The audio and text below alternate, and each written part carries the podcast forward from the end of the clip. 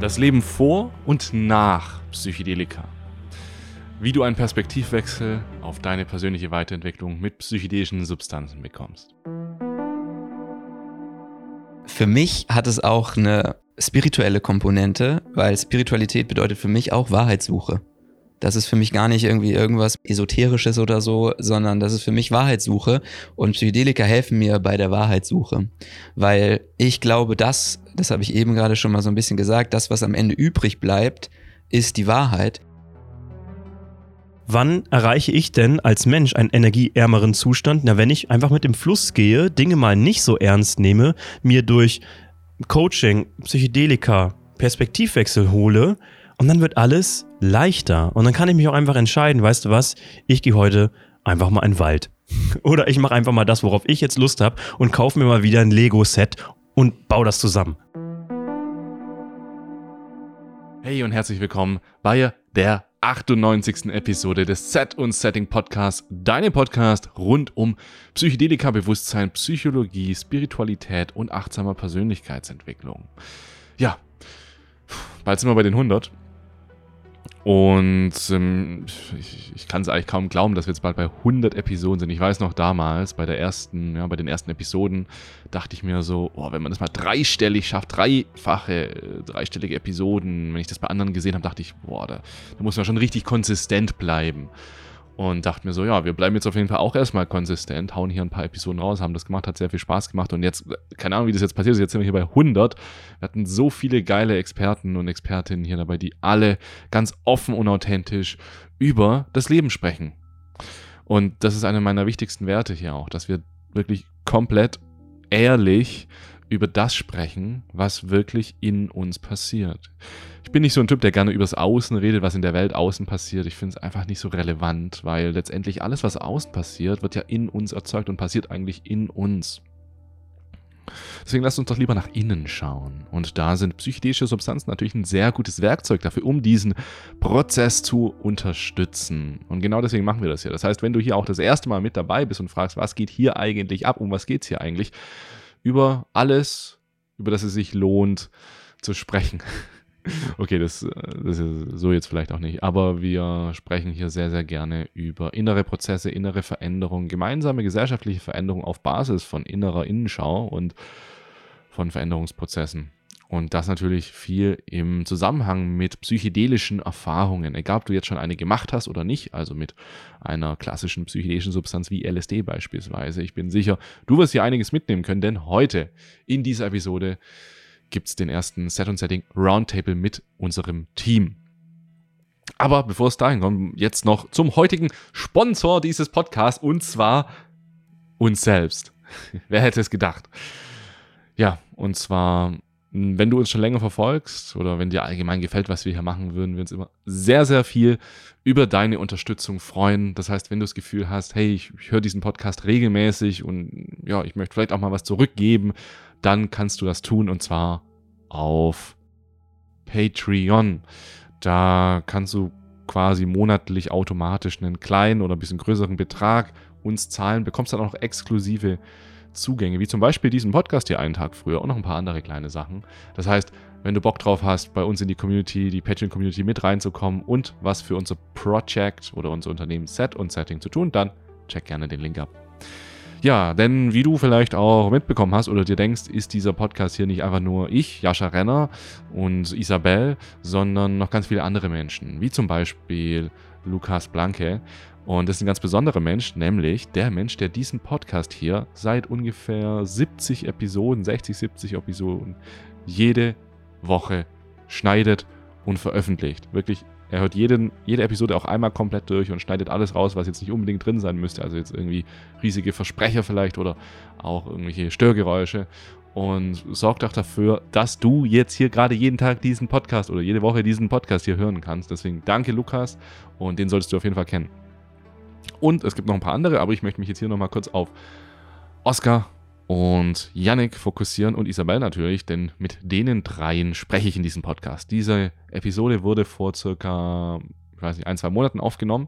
Und zwar in den letzten Tagen, als wir noch in Thailand auf Kopangan waren. Das war eine richtig schöne Zeit und da haben wir auch beim, mit dem Set und Setting Team einiges zusammen gemacht, waren zusammen Quad fahren und hatten gemeinsame Arbeitssessions, Videos aufgenommen und vieles mehr und natürlich auch viel privat abgehangen.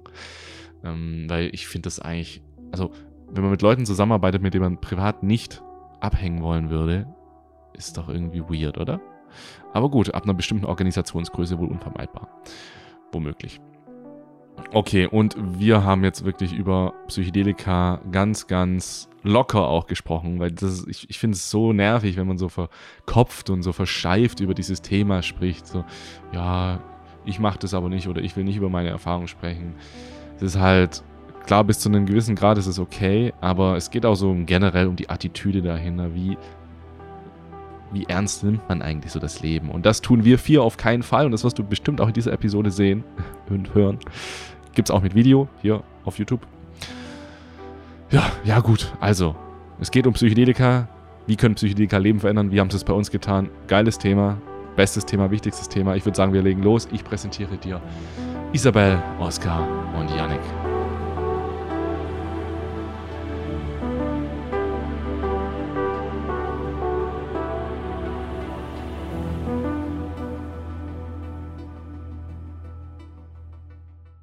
machen wir erstmal ein Check-in für, ich meine, wir kennen uns jetzt alle sehr gut, aber ich glaube, es wäre trotzdem mal ganz cool, ein Check-in zu machen. Wie, geht's uns gerade so? Ja, machen wir es einfach mal so. Isabel, wie geht's dir? Mhm. Also mir geht's ziemlich gut. Es äh, ist ja eine spannende Phase gerade. Wir haben eben schon so ein bisschen drüber geredet. Die Phase des Aufbruchs hat halt irgendwie so wie so zwei Gesichter. Also auf der einen Seite freue ich mich total auf Europa, viele coole Sachen stehen an. Ich sehe Leute wieder, die Retreats gehen los und so. Das ist alles ziemlich cool. Aber es gibt auch diesen anderen Teil in mir, der jetzt langsam auch traurig wird und sich denkt, okay, ich muss jetzt irgendwie von meiner Lieblingsinsel wieder nach Hause gehen, obwohl sich diese Insel eigentlich inzwischen wie zu Hause anfühlt. Und ja, das sind so die zwei Gefühle. Das, ja, ich kann immer hin und her switchen. Ja, vielleicht auch so ein bisschen Kontext zu geben, dass wir gerade nicht in Deutschland sind, wir alle, wir vier, wir sind hier in Thailand auf Kopangan. Aber warum sind wir eigentlich hier? Das ist äh, eine Frage, die wir gleich mal ein bisschen klären können. Aber lass mal den Check-in weitermachen. Janik, A. Punkt, wie geht's? Ja, bei mir ist das sogar, gibt es viele Parallelen zu dem, was Isabel gerade gesagt hat. Also hm, ich beschäftige mich auch gerade schon mit meiner Abreise, die jetzt in dreieinhalb Wochen ist. Ähm, aber bei mir ist es vor allem auch ein auf einmal ein Realisieren von dem, was hier alles in dieser Zeit, die ich jetzt hier auf der Insel verbracht habe, alles passiert ist. Ähm, so viele wunderschöne Erfahrungen, die ich hier machen durfte und ich habe mich selber auch persönlich extrem weiterentwickelt und das dann alles, das kommt dann auf einmal alles so und wird so sehr, sehr präsent. Und da werde ich dann auch schnell auch emotional, weil natürlich auf der einen Seite, weil ich merke, wie wie gut mir das gefallen hat und dass ich das gerne noch viele Wochen oder Monate hätte weiterführen können und wollen. Auf der anderen Seite bin ich aber auch dankbar, dass vielleicht auch eine etwas ruhigere Zeit dann wieder bevorsteht und erstmal wieder dieses Ankommen, äh, wo man dann wieder integrieren darf und schauen kann, was ist da eigentlich alles passiert, weil diese Integration ist auch super wichtig. Deswegen ist da gerade ganz, ganz viel so am Bewegen in mir ähm, und ja, ich freue mich jetzt darauf, das nach und nach mir anzuschauen, ja. Sehr schön, ja. Ähm, an einen Ort gehen, der so fern vom Alltag ist und dann dort etwas lernen und das versuchen in den Alltag wieder zu integrieren. Ich glaube, da haben wir auch viel Parallelen zu psychischen Erfahrungen, können wir nachher mal nochmal noch mal reinschauen. Ähm, Oscar, Check-in ja, von der Legende. Von der Legende. Quatsch. Also mir geht's auch richtig gut gerade. Mmh ich, musste gerade ein bisschen schmunzeln, weil ich diesen Ort gar nicht so als Fernort gerade aktuell wahrnehme, denn es ist ja irgendwie auch jetzt so mein Leben seit zwei Jahren, das Reisen und auch mal so an, an tollen Orten zu sein. Und es ist eigentlich so diese konstante Herausforderung, sich davon nicht so überwältigen zu lassen, sondern immer wieder die, die Ruhe zu finden, also ich journal momentan einfach wieder mehr, habe das ein bisschen was umgestellt, journal jetzt am, am Laptop, weil ich dann auch mal eine Notiz auf dem Handy machen kann und dann ähm, kann man das auch mal ein bisschen besser organisieren, auch mal Sachen markieren oder mal eine Überschrift setzen, im Nachhinein auch noch mal was ändern. Das hilft mir gerade ganz viel, die Dinge, die man hier lernt, direkt sich nochmal anzuschauen und die dann auch relativ schnell zu integrieren und dann nicht so sich zu überladen, Und dann zu sagen, jo, jetzt muss ich mal ganz ruhig irgendwo hinreisen und gehe am besten noch mal einen Monat auf den Bauernhof. Nö, ich mache das gerade so alles on the way und es macht total Spaß. Ich bin gerade, glaube ich, sehr nah an meiner Realität so dran mit, mit den Themen, die mich beschäftigt haben in letzter Zeit. Also viele Entscheidungen für mich getroffen. Ja. Sehr schön, ja. Dann mache ich auch noch einen schnellen Check-in. Und du? Ich, ja. Mir, mir geht es momentan sehr gut, muss ich sagen. Ich bin gerade richtig hyped auf alles, was kommt. Auf das, was wir mit Set und Setting jetzt in den letzten Wochen und Monaten und Jahren natürlich geschafft haben. Und ich habe so das Gefühl, äh, jetzt kommen wir langsam in so eine, hm, wie nennt man das, exponentielle Geschichte rein, dass sich alles, was wir bisher gemacht haben, dass sich das exponentiert. Und da merke ich einfach, dass alles, was wir bisher getan haben und was ich gemacht habe, was jeder von euch gemacht hat, dass es irgendwie Früchte trägt. egal in welche Richtung. Und ähm, darüber können wir heute gerne auch sprechen. Und ich habe so ein paar Themen überlegt, über die wir jetzt sprechen können. Und eins, was jetzt bei mir gerade hochgekommen ist, was auch viele von euch ja gesagt haben, ist so, hey, wir sind hier gerade reisen, wir, wir sind irgendwie nicht in Deutschland. Für viele ist es vielleicht auch so fern und unmöglich, aber vielleicht auch überhaupt nicht gewollt. Aber der tiefer liegende Prozess, den ihr jetzt auch gerade beschrieben habt, ist ja so, ich, ich bin irgendwo und irgendwie lerne ich da Dinge und dann möchte ich die in mein Leben überführen. Ich lerne etwa, also sag mal lernen. Wir lernen Dinge. Und ich glaube, das ist eine der ähm, wichtigsten Eigenschaften, die wir irgendwie haben können als Menschen, dass wir neue Dinge lernen. Aber Lernen besteht ja immer aus zwei Sachen. So wie in der Schule. Wir, wir haben was gelernt, dann haben wir eine, äh, eine Prüfung geschrieben oder eine, eine Arbeit und danach haben wir es wieder alles vergessen. Okay. Das heißt, es gibt unterschiedliche Formen von Lernen. Deswegen, was ist denn der Unterschied zwischen ich, ich lerne irgendwie was und diesem Lernen, das wir fürs Leben sinnvoll nutzen können? Es ist egal, wie wir lernen oder was wir lernen. Das wäre jetzt halt die Frage. Was, was sind so die Unterschiede zwischen Lernen und fürs Leben lernen oder so? Ja. Mhm. Ich habe da einen direkten Impuls dazu. Und zwar ist ein langfristiges Lernen, also vom Leben lernen und zum Leben dazu lernen, ist für mich so eine wiederholende Integration. Wenn man jetzt zum Beispiel lernt, oh, ich habe ja ganz viele Situationen, wo ich ähm, gar nicht ich selbst sein kann. So, ich gehe hier zu so einem Ecstatic Dance und gehe hier tanzen und ich habe das Gefühl, dass mich ja alle anschauen und ich gar nicht so tanzen kann, wie ich das aber eigentlich gerne möchte dann geht man da am besten nicht nur einmal hin, sondern konfrontiert sich damit halt mehrfach, wenn man die Erkenntnis hatte. Und dann kann man beim nächsten Mal, wenn man dann noch wieder rausgeht oder eine neue Person anspricht, dann mal direkt in der Beobachterrolle sein und dann so schauen, so, okay, jetzt ist das ja schon besser geworden oder es ist mir leichter gefallen. Das heißt, dieses anstatt Bulimie lernen für eine Prüfung und danach wieder alles zu vergessen, das wäre so, oh, jetzt muss ich aber bei diesem einen Event jetzt mal ganz authentisch sein und dann so ganz offen sein naja, aber was passiert in den nächsten, in den nächsten Schritten? Das ist für mich dieses langfristige Lernen, also wachsam, achtsam zu bleiben mit den Themen, mit denen man sich gerade weiterentwickeln möchte, vielleicht so zwei, drei raussuchen und sich nicht so damit überladen. Und dann so schön Step by Step, so schön wie diese Zwiebel, immer näher an den wahren Kern kommen und sich da auch echt Zeit nehmen, denn es braucht Zeit. Mhm.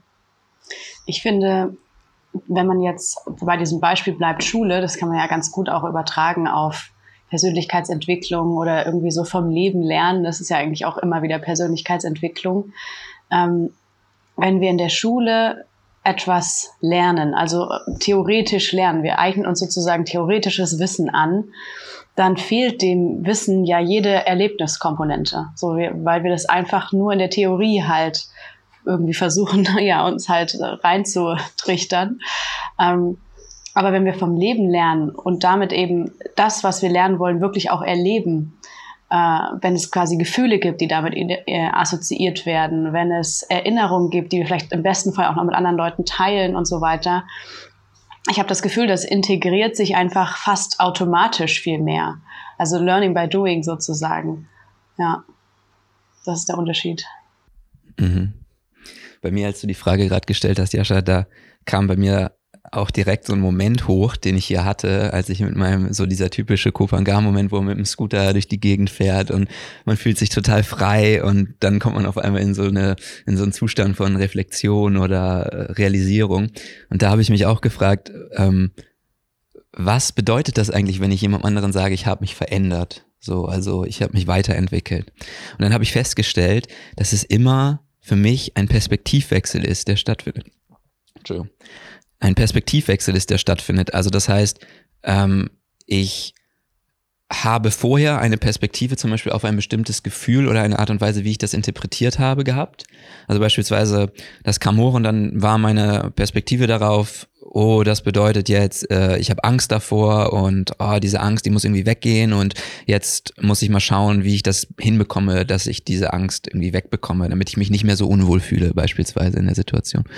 Und dann bekomme ich eine neue Perspektive darauf und beispielsweise jetzt umarme meine Angst und sage, ich gehe jetzt viel liebevoller mit dieser Angst um und sage, ja, du darfst da sein und was möchtest du mir zeigen? Was möchtest du mir sagen? Was kann ich von dir lernen? Also, warum habe ich diese Angst? Und dann mit der Achtsamkeit da reinzugehen. Und wenn ich diesen Perspektivwechsel dann mache, dann komme ich natürlich immer wieder in diese Situation, aber ein Perspekt der Perspektivwechsel lässt mich dann jedes Mal, wenn dieses Gefühl wieder aufkommt, diese Herausforderung wiederkommt, mit dieser neuen Perspektive darauf schauen. Und so kann dann zum Beispiel die Angst sich auflösen oder ich kann einfach andere Reaktionsmuster dann zeigen in den Momenten, wenn die Angst halt hochkommt. Und ja, dieser Perspektivwechsel, und da ist auch für mich total der Bezug zu Psychedelika, weil die auch diese Perspektivwechsel in mir auslösen, den finde ich super wichtig im Veränderungsprozess. Mhm. Und bei dir? Mhm. Bei mir? Ja, so deine, deine Antwort zu der Frage, die du selber gestellt hast. Ähm, also Veränderung. Mhm. Wie Veränderung,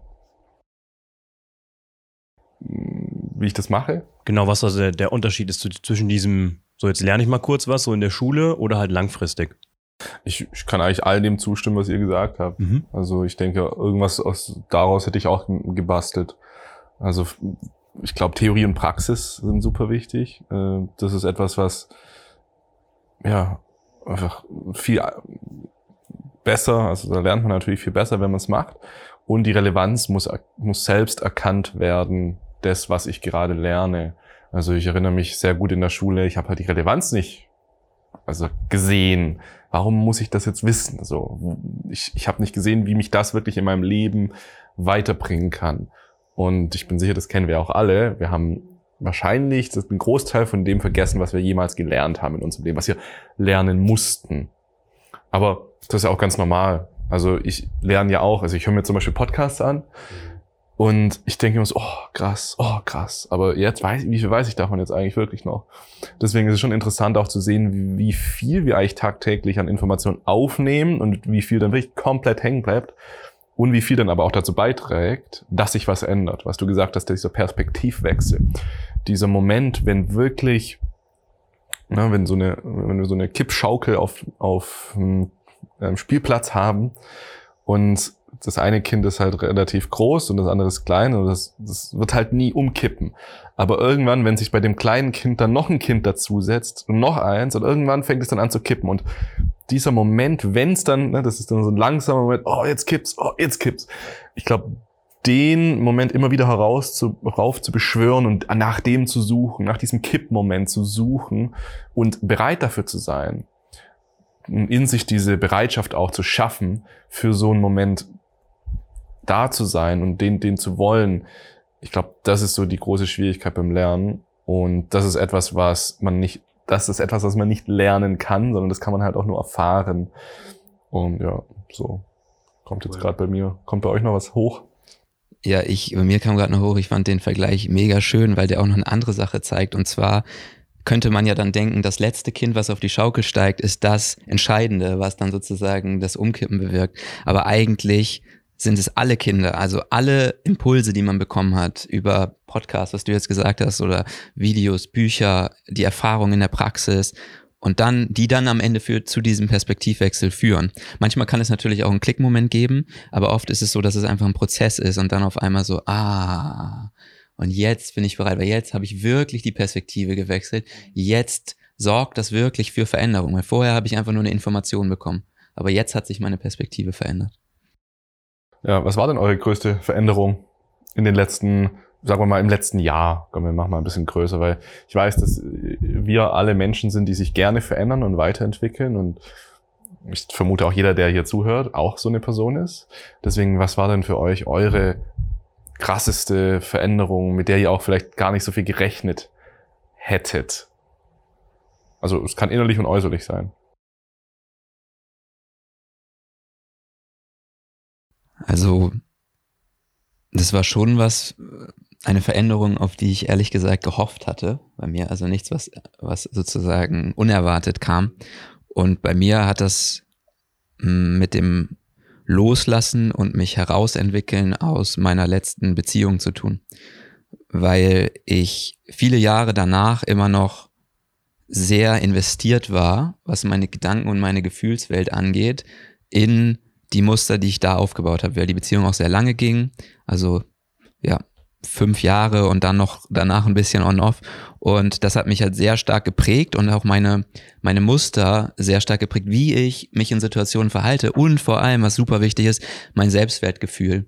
Also woher ich das beziehe. Und da war einfach immer noch der Bezug zu meiner Ex-Partnerin da, aber auch zu bestimmten Dingen, die ich über mich dachte, die sie vielleicht sozusagen in mir dann äh, manifestiert oder ausgelöst hat.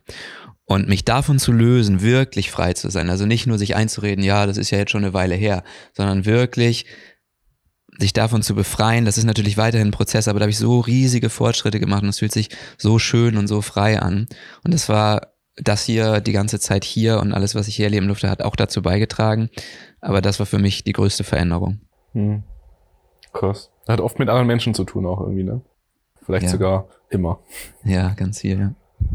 Ja, also bei mir ist es auf jeden Fall auch äh, mit Familie, ich glaube, so die größte Änderung. So die, wir können es natürlich auf andere Ebenen bringen. Wir können sagen, bei mir war die Veränderung mh, hm, Werte in, oder ich habe neue Werte bekommen. Ne? Äh, Werte verändern sich ja die ganze Zeit. Das ist das, was wir unseren Kunden ja auch immer wieder sagen. So ist, wenn du Werte für dich festlegst, was dir wichtig ist, das verändert sich. Und genau das sehe ich bei mir halt auch die ganze Zeit, auch dieses Jahr wieder. Ist Familie jetzt wieder wichtiger geworden. Und ich glaube, mir war Familie noch nie wirklich bewusst wichtig in meinem Leben. Und jetzt wird es auf einmal irgendwie wichtiger. Ähm, ich, ja, wir werden vielleicht auch einfach älter und so, aber ich glaube, das ist es nicht nur, sondern wir werden, ich werde auch innerlich weiser. Und ähm, das ist meine größte Veränderung. Ja, meine Veränderung geht auch total in die Richtung. Also ich habe mich ja so viel mit meiner Familie beschäftigt und gerade mit der Beziehung zu meinen Eltern, also ganz direkt. Und da gab es bei mir so einen richtig tollen Moment an Neujahr und um die Zeit herum, weil ich dann nach dem Reisen gesagt habe, so, jetzt komme ich aber nochmal nach Hause. Jetzt verbringe ich auf jeden Fall Weihnachten mit der Familie, bin ich ein guter Sohn. Flieg extra nur für die Familie nach Hause. So war es auch. Und habe mir da echt ein paar Fragen mitgebracht und ich war einfach bereit, meine Geschichte der Vergangenheit nochmal neu zu schreiben, weil ich total für mich realisiert habe, dass da viele Dinge, die man sich selbst erzählt, so die eigene Persönlichkeit, der eigene Charakter basiert ja immer auf diesen Wiederholungen, die man immer wieder macht. Das hat auch was damit zu tun, ja, was wieder, äh, wiederholst du immer wieder, wenn du eigentlich so erzählst, wer du bist. Und bei mir war es halt so, ja, ich hatte eine schwierige Geburt und dann die Kindheit und dann so, oh, musste ich immer eine Schule wechseln und das war, ich habe nirgendwo reingepasst. Und noch ganz viele andere Dinge. Und ich habe einfach nur mal das Blatt umgedreht und habe mal gefragt, so Mama, wie ging es dir eigentlich mit all den Themen? Wie war das eigentlich für dich? Und dieser Wechsel, mal das wahre Interesse nicht immer nur an mir zu haben und zu sagen, oh mein Gott, meine, meine Vergangenheit und meine Kindheit und damit so mega identifiziert zu sein, sondern zu sagen, hä, lass mal da den Perspektivwechsel von der Person bekommen, die das am intensivst miterlebt hat, meine eigene Mutter, meine eigene Familie, auch so ein bisschen meine Schwestern. Wie war das eigentlich alles für euch? Was ist da wirklich passiert? Und das hat dazu geführt, dass ich eigentlich nur auf dem Sofa lag, so an drei, vier Tagen hintereinander für mehrere Stunden mit meinen Eltern darüber gesprochen habe und einfach ganz viel zugehört habe. Und das war richtig, richtig schön. Dann habe ich gesehen, hä, so schlecht war das alles gar nicht. So, meine Familie hat sich dafür entschieden, in, in ein anderes Dorf zu ziehen, nur damit ich auf eine andere Schule gehen kann, wo die Lehrerin besser mit mir klarkommt. Das habt ihr für mich gemacht? Ich dachte, wir wären einfach so umgezogen. Ich bin ja voll geliebt worden. Das ist ja alles gar nicht so schlecht. Und das hat mir so richtig gezeigt, wie, da musste ich dann viel über mich selber lachen, auch weinen. Aber die Geschichten, die man über sich erzählt, sind auch gar nicht immer so wahr. das darf man echt mal auch aufbrechen. Das ist voll dienlich. Da ist eigentlich alles viel besser gewesen, als man gedacht hat. So, bei mir zumindest. Das war mein, mein schönster Wechsel und damit konnte ich mich so richtig für mich immer wieder entscheiden und mich viel besser für das annehmen, was ich bin. Und das ist auch der Prozess gerade. Das war der größte Wandel. Ja. Mhm. Ja, bei mir ist es, glaube ich, ich habe gerade, als ihr so gesprochen habt, ähm, versucht, das schon so ein bisschen vorzuformulieren, wie ich das jetzt gleich umschreibe, weil es ist einfach so ein großes Thema, was gar nicht letztes Jahr erst, also was man gar nicht einem Jahr irgendwie zuordnen könnte. Ich habe gerade so realisiert, ich glaube, ich bin seit Jahren im gleichen Prozess, der aber immer wieder neue Abbiegungen nimmt. Also es ist irgendwie immer noch diese Wurzel, an der ich arbeite, die aber immer wieder ja in unterschiedliche Richtungen wächst, aber auch wieder darauf zurückzuführen ist. So also ganz ähm, zu Beginn, es war ja meine erste psychedelische Erkenntnis auch, die hatte ja mit Bedürfnissen zu tun, als mir bewusst geworden ist, okay, da sind welche und ich äußere sie nicht damit fing für mich eigentlich alles an sozusagen. Dann ging es immer so weiter, dann gab es quasi im Jahr darauf so das Thema Mut, wie kann ich das, wie kann ich so mutig sein, meine Bedürfnisse zu äußern und so weiter. Und ich glaube, da habe ich mich in der letzten Zeit wirklich richtig stark verbessert. Und jetzt ist gerade so die Stufe von ähm, Verantwortung erreicht worden, also wirklich Verantwortung zu übernehmen für die ähm, ja, Erfüllung von meinen eigenen Bedürfnissen, aber nicht so, dass ich quasi jemand anderem sage, hier, das ist mein Wunsch, bitte erfülle ihn mir, sondern ich habe jetzt diesen Wunsch und ich erfülle ihn mir einfach selbst. Mhm. Und ähm, das ist ja jetzt so im, innerhalb der letzten Monate ganz stark mir bewusst geworden ähm, am Thema Pause. So, das war jetzt gerade so meine letzte Challenge. Ich habe mich jetzt sehr viel mit Balance beschäftigt. Balance kann man ja irgendwie immer zwischen allem herstellen und in jedem erkennen oder vor allem auch Disbalancen.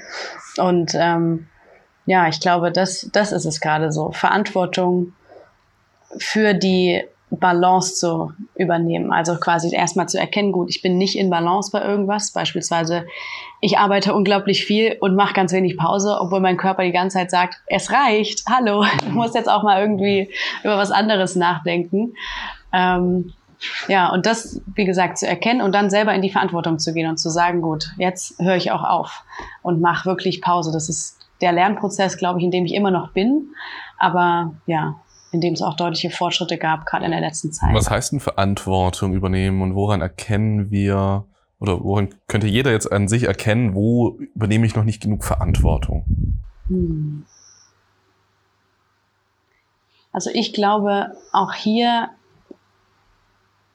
ist es, hat es wieder mit einem Perspektivwechsel zu tun. Wenn wir ein Bedürfnis oder einen Wunsch oder wie auch immer in uns haben und dann quasi wie so eine Erwartungshaltung mitkommt, dass der uns jetzt erfüllt wird, wenn wir ihn äußern, dann sind wir nicht in der hundertprozentigen Verantwortung, denn dann tragen wir selbst ja für die Erfüllung nicht den größeren Teil bei. Und ich glaube, das ist es bei Verantwortung, dass wir einfach selber ja zum größten Prozentsatz in die Umsetzung kommen. Also wirklich eine Handlung folgen lassen. So würde ich sagen. Lässt sich wahrscheinlich an vielen unterschiedlichen Beispielen erklären. Mhm. Für mich ist es so, das Handeln hat auf jeden Fall einen hohen Stellenwert. Mhm. Aber oft finde ich, muss man auch nicht unbedingt handeln, um die Verantwortung zu übernehmen, sondern man muss, wie du gesagt hast, seine Perspektive auf eine Sache ändern. Und das sozusagen, was es nicht ist, vielleicht kann man das so auch ganz gut abgrenzen, ist diese, diese Opfermentalität. Ich bin ein Opfer von den Umständen. Also, das ist mir jetzt passiert und das ist unfair. Und nur weil die Gesellschaft dir bestätigen wird, dass das stimmt. Also wenn du dich mit deinen Freunden oder deinen Freundinnen zusammensetzt und dich beschwerst, in diesen Beschwermodus reinkommst und die sagen, ja, du hast ein schlimmes Leben, du ja, Armer. du hast recht. Oh, das fühlt sich Da muss man doch was machen. Genau, genau. Die ja, müssen das, was machen, du das, nicht. Die anderen. Das kann wirklich nicht sein. Du hast so ein Pech. Ja. das ist, das fühlt sich total, das ist menschlich und das fühlt sich total schön an, Verständnis von anderen Leuten zu bekommen. Aber das ist ein total, ein Rezept fürs Unglücklichsein. Weil wir, wenn, sobald wir in dieses Mindset reinkommen, äh, ich übernehme dafür nicht die Verantwortung. Und zwar, obwohl du, wenn du rational nachdenkst, auch wirklich denkst, da konntest du jetzt wirklich nichts für. Trotzdem übernimm die Verantwortung und sage, okay, aber es ist doch jetzt eigentlich überhaupt nicht dienlich, wenn ich jetzt anfange, zu, äh, mich zu beschweren oder Mitleid bekomme von meinen Freunden oder Freundinnen, auch wenn sich das gut anfühlt, sondern mich fragen, was ist mir dienlich? Was kann ich machen, so wie Isabel gesagt hat, aber auch, wie kann ich da anders drüber nachdenken, damit ich nicht jeden Tag darunter leide, sondern sage, das, was ich tun kann, wo ich aktiv werden kann, das mache ich. Und das andere, das lasse ich los. Weil, wie kann ich das loslassen? Indem ich realisiere, dass es eben wirklich de facto so ist, dass ich da nichts machen kann. Also brauche ich meine Energie auch nicht da rein verschwenden, indem ich mich da weiter drüber schlecht fühle. Ja, aber so ein bisschen auskotzen ist auch oft gut. Habe ich so das Gefühl. Wo, wo ziehen wir jetzt da die Linie? Also ich bin zum Beispiel ein Typ, ich habe mich nie also ja, ich habe mich lange Zeit nie bei Menschen irgendwie beschwert oder ausgekotzt oder so. Ich habe halt vieles in mir gehalten, was mich genervt hat.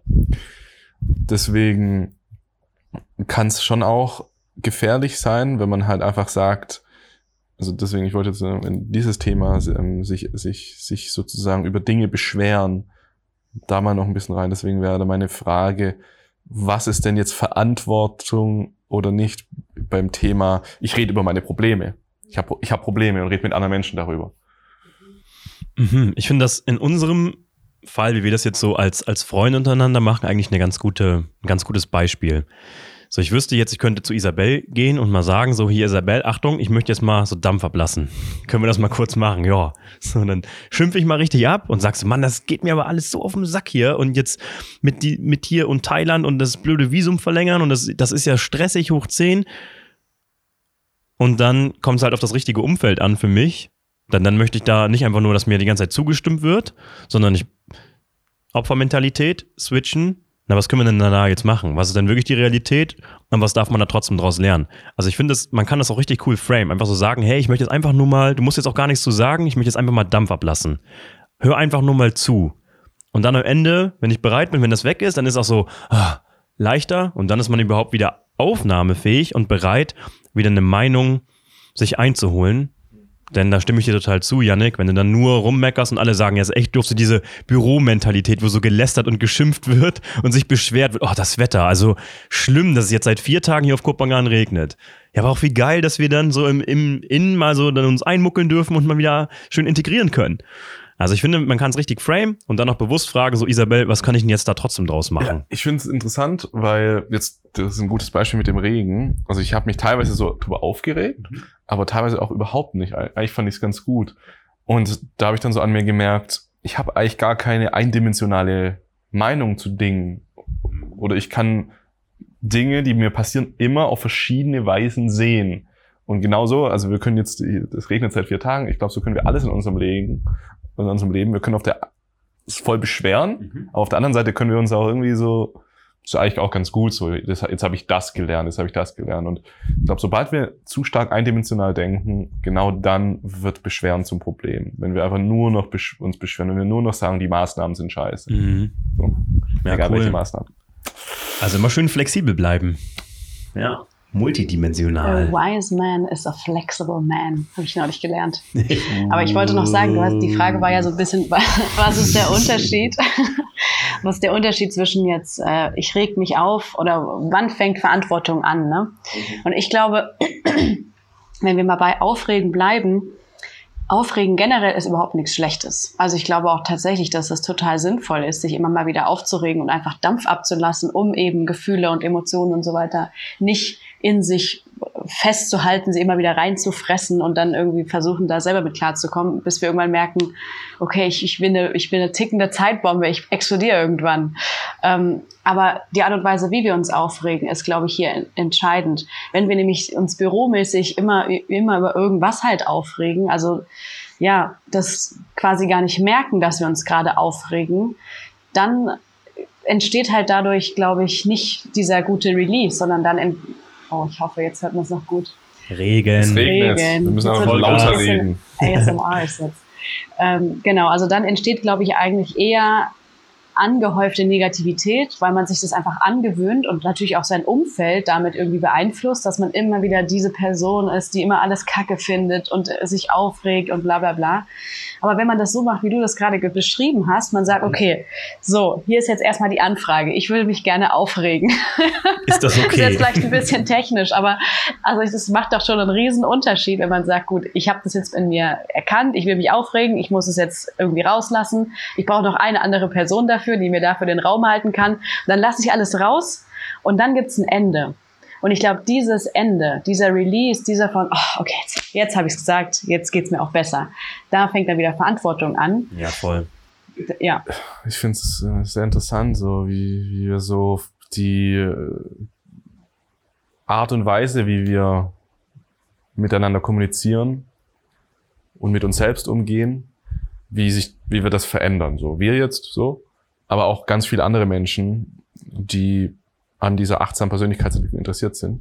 So, die programmieren sich ja um. Ich finde es echt interessant, so mein, weil ich, ich sehe ja viele Menschen, so meine Eltern oder so, oder halt meine Familie, an denen sehe ich halt am meisten, weil das sind halt die Menschen, die ich als in Anführungszeichen normal bezeichnen würde oder, oder durchschnittlich, ähm, was, was, was den deutschen Staatsbürger angeht. Und bei denen ist es ja nicht so. Und jetzt frage ich mich irgendwie so, wird das dann das, was wir jetzt hier reden? Ja, man muss dann, wenn man sich aufregt, muss man davor einfach merken, ah, ich will mich jetzt aufregen und das dann bewusst sagen. Das ist ja wie so eine, ein neues Programm, das ich jetzt einprogrammiere. Ja, Lass uns mal überlegen, wenn das so die, die neue Normalität wird in 50 Jahren, wär, wäre das eigentlich etwas, was wir erreichen wollen? Ja, das ist ja so wirklich, deswegen ja auch achtsame Persönlichkeitsentwicklung, dass Bewusstsein, so ein Stückchen mehr Bewusstsein über Dinge, die da hochkommen. Also man muss ja erstmal merken, Moment mal, hier will sich ein Teil in mir aufregen. Also bis man das erstmal spürt und versteht, wenn du da nicht wirklich mit dir verbunden bist oder überhaupt mal zur Ruhe kommen kannst, vielleicht in der Meditation oder in Tools, die dann ja auch die, die ähm, Kunden von uns lernen, halt in, in, in, Mentoring bei uns im Coaching. Wenn du diese, diese Tools, diese Werkzeuge gar nicht an der Hand hast, na, wie willst du das dann merken? Denn dann ist ja ganz viel Ablenkung. Fernsehen, Netflix und mal ein schönes Bier trinken, das ist ja alles toll. Aber dann spürst du auch nicht, da will sich was aufregen. Also das, man regt sich einfach auf. Und das funktioniert auch, aber ich finde das immer toll, wenn man da in die Tierwelt schaut wenn sich so zwei Vögel ganz doll streiten. Oder da ist so, ein, so, so, eine, so eine Vogelmama und die verteidigt ihr Nest. Die plustert sich auf, schreit richtig rum, die flattern dann ganz viel und dann sitzen die einfach nebeneinander und chillen. Und da ist dann wirklich, also wir haben so diese gar nicht mehr diese Verbindung, dass wir einfach mal richtig schimpfen und danach ist dann gut. Und das hast du total cool gesagt, Isabel. Dann ist auch mal gut. Nee, unser Verstand will sich dann immer noch mal in der Vergangenheit noch mal darauf stürzen und sagen, Jetzt muss ich aber noch mal ein bisschen Rest meckern. Hier ist noch mal was. Es fühlt sich auch irgendwie gut an, sich zu beschweren und zu meckern. Also irgendwie kann man sich da drin auch so richtig verlieren. Irgendwie fühlt sich das gut an. Ja, das kann man so ausquetschen. Genau. Also das merke ich. Ich weiß nicht, das haben Isabel und ich, und ich haben das schon auch öfters, dass ich mich halt über irgendwas aufreg. Also jetzt irgendwie über irgendwas, über me, me, ich, meine schlechte, Eltern. Schlechte so. Tonqualität. Oh, oh. So, oh. Das ist ein fieser Trigger. Guckt ihn euch an. okay, ähm, genau. Zum Beispiel mir ist irgendwas schief, ist irgendwas schief gegangen. Ja. Und dann merke ich auch immer so, rede ich, sage ich so, Isabel, rege ich mich halt drüber auf. Und dann bin ich so fertig.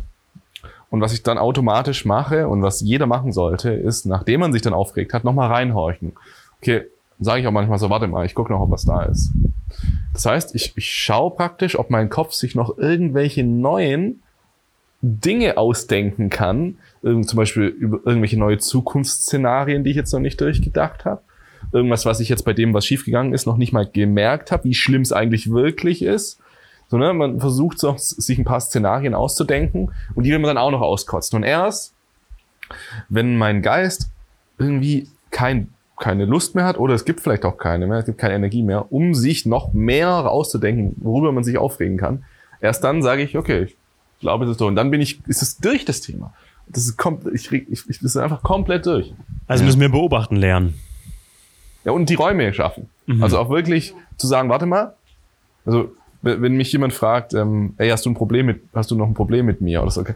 nicht sagen nein, sondern ähm, warte, warte, Ich guck mal kurz. Aber es ist das gleiche wie, wenn wir uns gegenseitig fragen, ey, wie geht's dir? Dann auch wenn wir kurz, kurz warten, kurz gucken. Jetzt sehe ich gerade so Jascha in so einer Kneipe, kommt so irgendein Typ. Was guckst du mich so an? Das Problem oder was? Warte kurz. Ich spüre ganz kurz. Ja, mal kurz Ja, ich merke gerade deine aggressive Energie.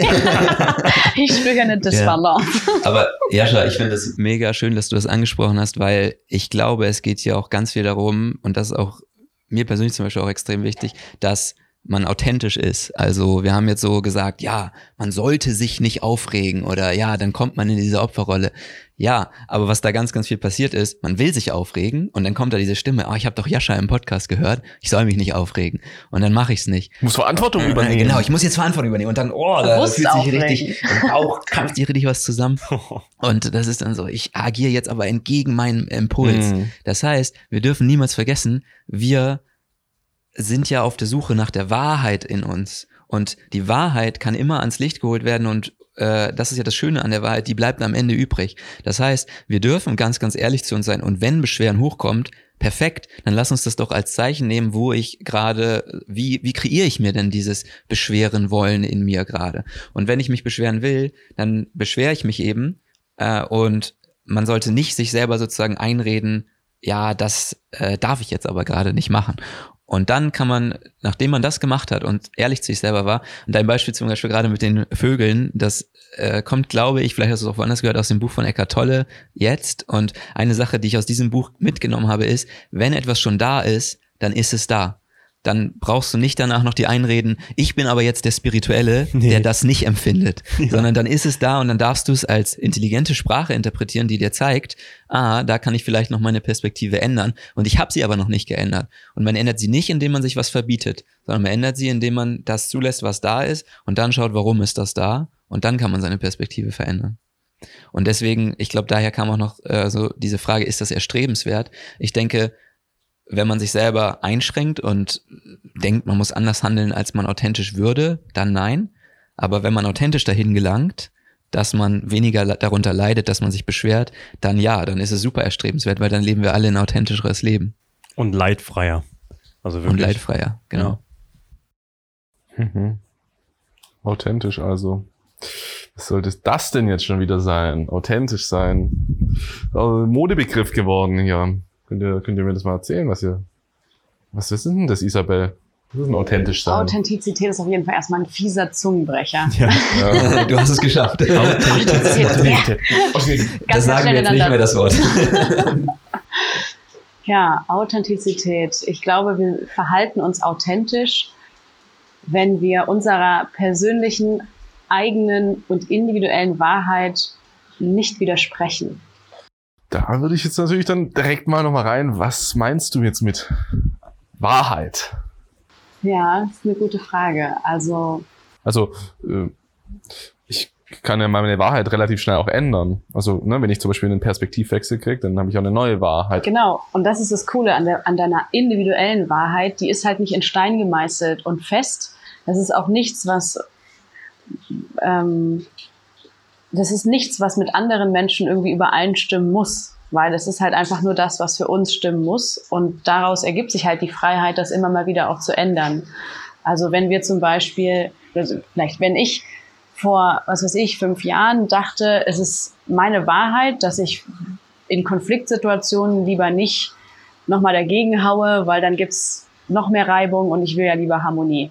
Dann ist das meine Wahrheit gewesen. Und für mich war es in dem Moment das Authentischste, ja, mich so zu verhalten, wie es sich für mich halt am richtigsten anfühlt. Also genau, das, ich habe mich damals nicht unauthentisch gefühlt. Wenn ich jetzt allerdings mit meiner neuen Wahrheit, die sagen würde, natürlich muss ich meine Bedürfnisse äußern, natürlich kann ich das. Wenn ich da jetzt nochmal drauf schaue, dann sehe ich gut, dann wäre das jetzt aus jetziger Perspektive nicht authentisch gewesen, weil jetzt habe ich halt die neue Wahrheit in mir wachsen lassen. Ähm, ja, also vielleicht kann man es anders mit einem anderen Wort beschreiben. Ich glaube, das sind einfach die Überzeugungen, die wirklich individuellen Überzeugungen, die wir haben, was richtig ist. Für uns. Und dann musst du dich ja selber richtig gut kennen dafür. Das ist ja so der erste Schritt. Wie kann man überhaupt authentisch sein? Ich darf erstmal wirklich, vielleicht auch mit einem Perspektivwechsel von außen, mit Hilfe von außen lernen, wer ich denn zu diesem jetzigen Moment wirklich bin. Ich glaube sogar, das muss man gar nicht. Nee, was Nee. muss man dann? Ich Was glaube darf man sogar, dann? ich glaube sogar, das weiß man nämlich schon alles. Hm. Ich glaube einfach, man muss drauf scheißen, was andere über einen denken. Wirklich, das ist, glaube ich, so. Okay, ich meine, sich selbst kennenlernen gehört schon auch dazu. Ne? Ich habe jetzt hier sehr, das war jetzt sehr Das ist radikal. halt eine riesengroße Blockade, die Ja. uns davon Aber ich glaube, du kannst genau wissen, wer du bist. Aber du bist trotzdem nicht du, wenn es dir irgendwie wichtig ist, was andere denken. Ob die Person, die du kennst, von Mhm. der du weißt, dass du das bist, wenn du trotzdem Angst hast, dass die Person nicht gut ankommt. Mhm. Oder wenn die Person verletzt wird. Das heißt, es, das ein, also sagen wir es mal so, beides ist wichtig, aber das eine ist viel wichtiger. Dass du mutig, so dieses Mut, ähm, weil- weil drauf scheißen, was andere denken, das ist natürlich auch wieder gefährlich. Also da wird es dann ja irgendwann wieder in Richtung Sozi Soziopath oder sowas. Sondern eher sowas wie, ich, ich habe, ich, ja, ich weiß nicht, also ich muss ich noch ein bisschen drüber nachdenken, aber ich glaube, so spür, es fühlt sich bei mir So. an. Angstfreier zu sein oder mutig sein heißt ja auch, finde ich, zumindest Angst zu haben und trotzdem zu handeln, zum Beispiel. Oder? Mhm. Ja. Mhm. Und wenn man Ja. dann sagt, hey, ich bin jetzt mutiger, dann nimmt man die Angst ja wahr und sagt, nö, ich handle dann trotzdem so. Ja. Dann passt das schon. Natürlich so eine richtige Anti-Haltung, wie du sagst, ist natürlich dann vielleicht wieder nicht so wirklich dienlich, zu sagen, ich scheiß jetzt drauf, was jeder von mir Ein denkt. bisschen ist es, glaube ich, auch gut. Ne? Ja. Anti-Haltung. Also so ein bisschen zu sagen, scheiß drauf einfach. Mir kann ja nichts passieren. ja. Ja, ja, ja okay. Also weiß auch nicht genau. Für mich ist es so, dass das eine ist so dieser ständige Balanceakt, ähm, was fühlt sich für mich jetzt gerade authentisch an und was nicht. Also ähm, wo man sich ständig weiterentwickelt, wie du schon gesagt hast, was sich auch ständig verändert. Und der Begriff Wahrheit, der hat für mich auch eine ganz besondere Bedeutung, weil das ist mein, mein allererster Wert. Ähm, ja, Ei, den ei, habe ich ei. im Unlock Yourself Coaching für mich gefunden und entwickelt ja, ja. das war, ähm, das war schon die ganze Zeit in mir, aber das nochmal so ganz klar vor Augen geführt zu bekommen, war, war krass, weil ich dann in verschiedenen Situationen erkannt habe, ah, deswegen, deswegen handle ich gerade so, weil mir das so wichtig ist, weil mir Wahrheit so wichtig ist.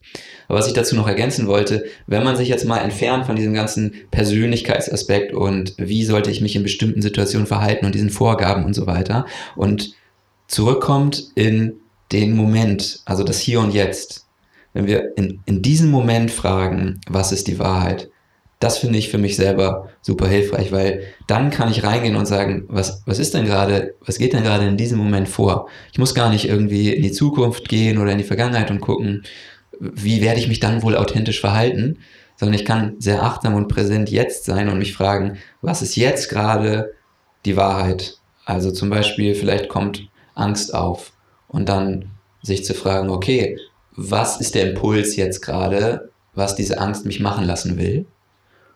Und dann zu merken, ah, das will jetzt gerade passieren, aber ich muss da jetzt nicht hingehen. Ich kann das jetzt auch erstmal nur beobachten in diesem Moment und wie so ein, wie so ein Statuscheck sozusagen die Wahrheit für mich in diesem Moment gerade erkennen.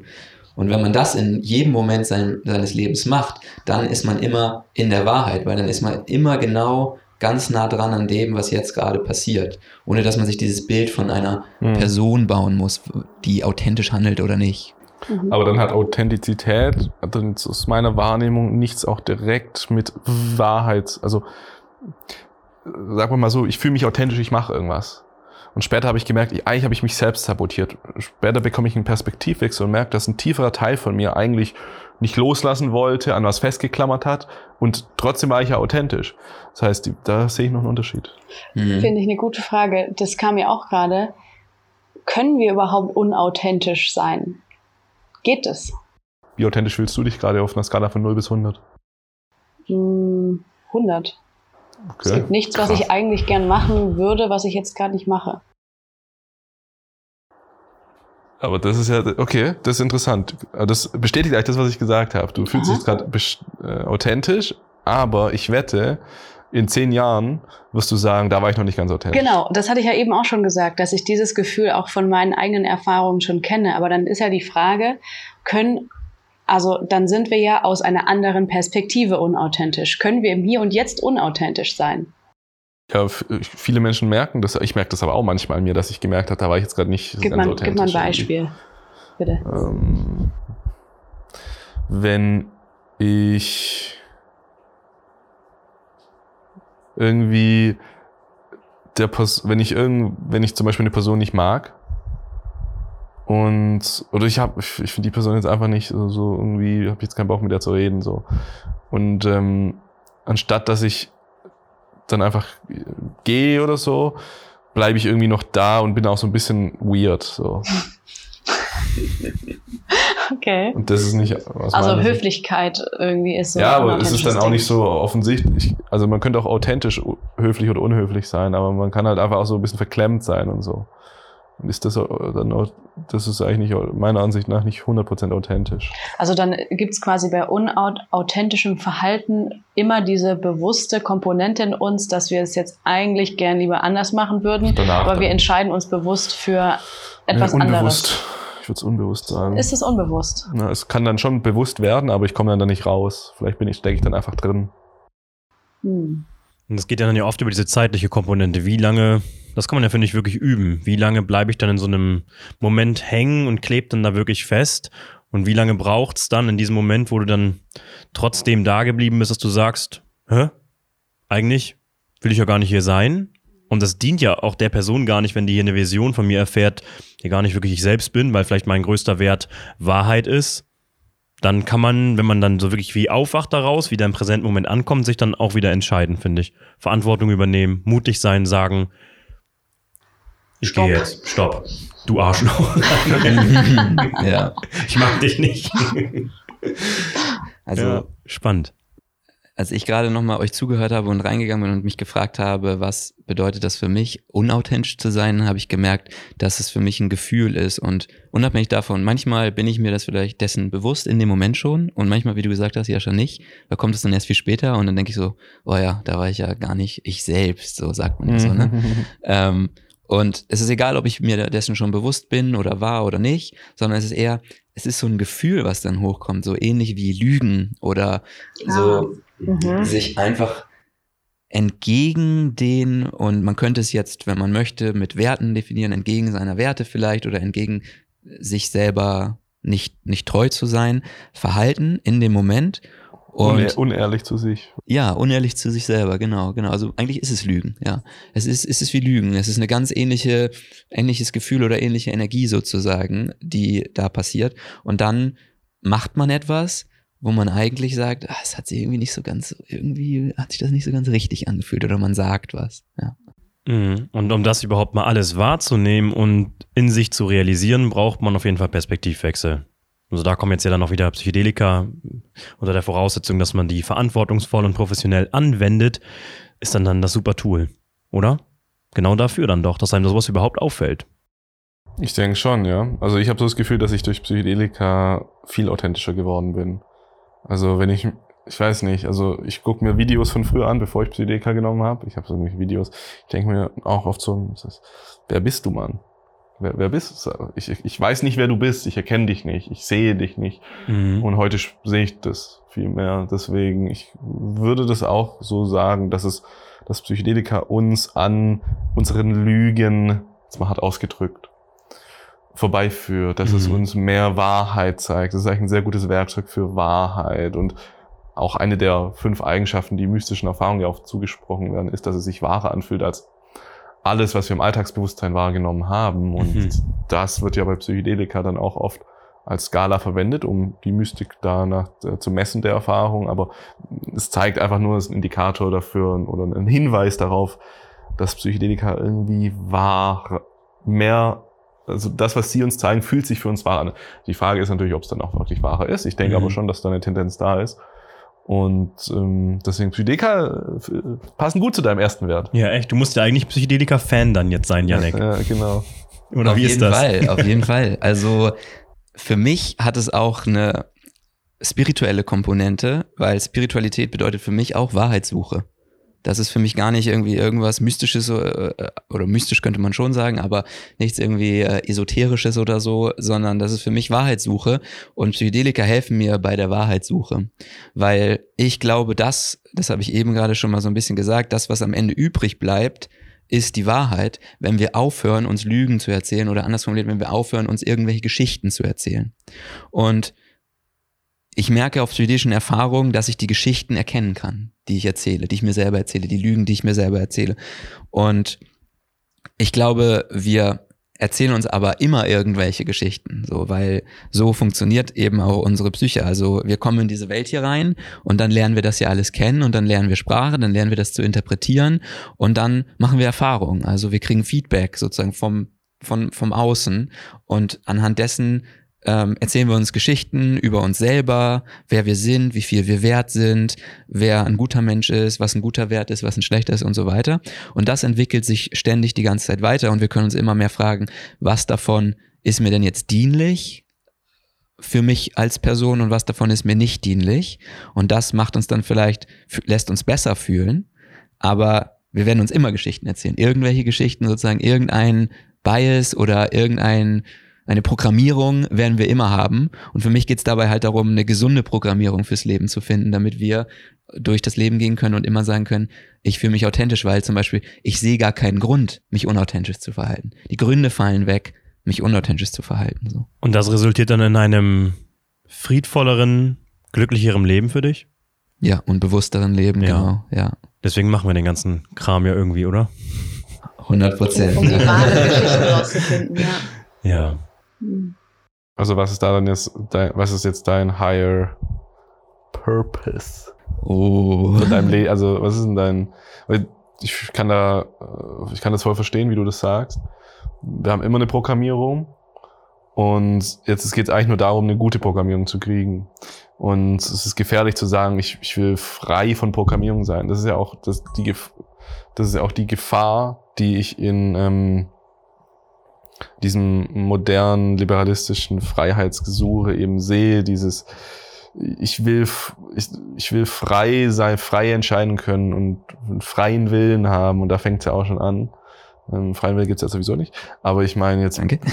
alles, also du bist null frei, wir sind nix, Ja. nix ist frei hier, so. Aber du kannst trotzdem dafür, also du kannst trotzdem, du hast trotzdem die Illusion zumindest, dass du eine andere Programmierung haben kannst. Und das finde ich hier jetzt interessant, weil die Programmierung müssen wir anhand von irgendwelchen Faktoren ausrichten. Also es muss ja ein höheres Ziel haben. Also es muss ja immer ein, also alles, was wir tun, hat ja einen, einen, einen Sinn dahinter.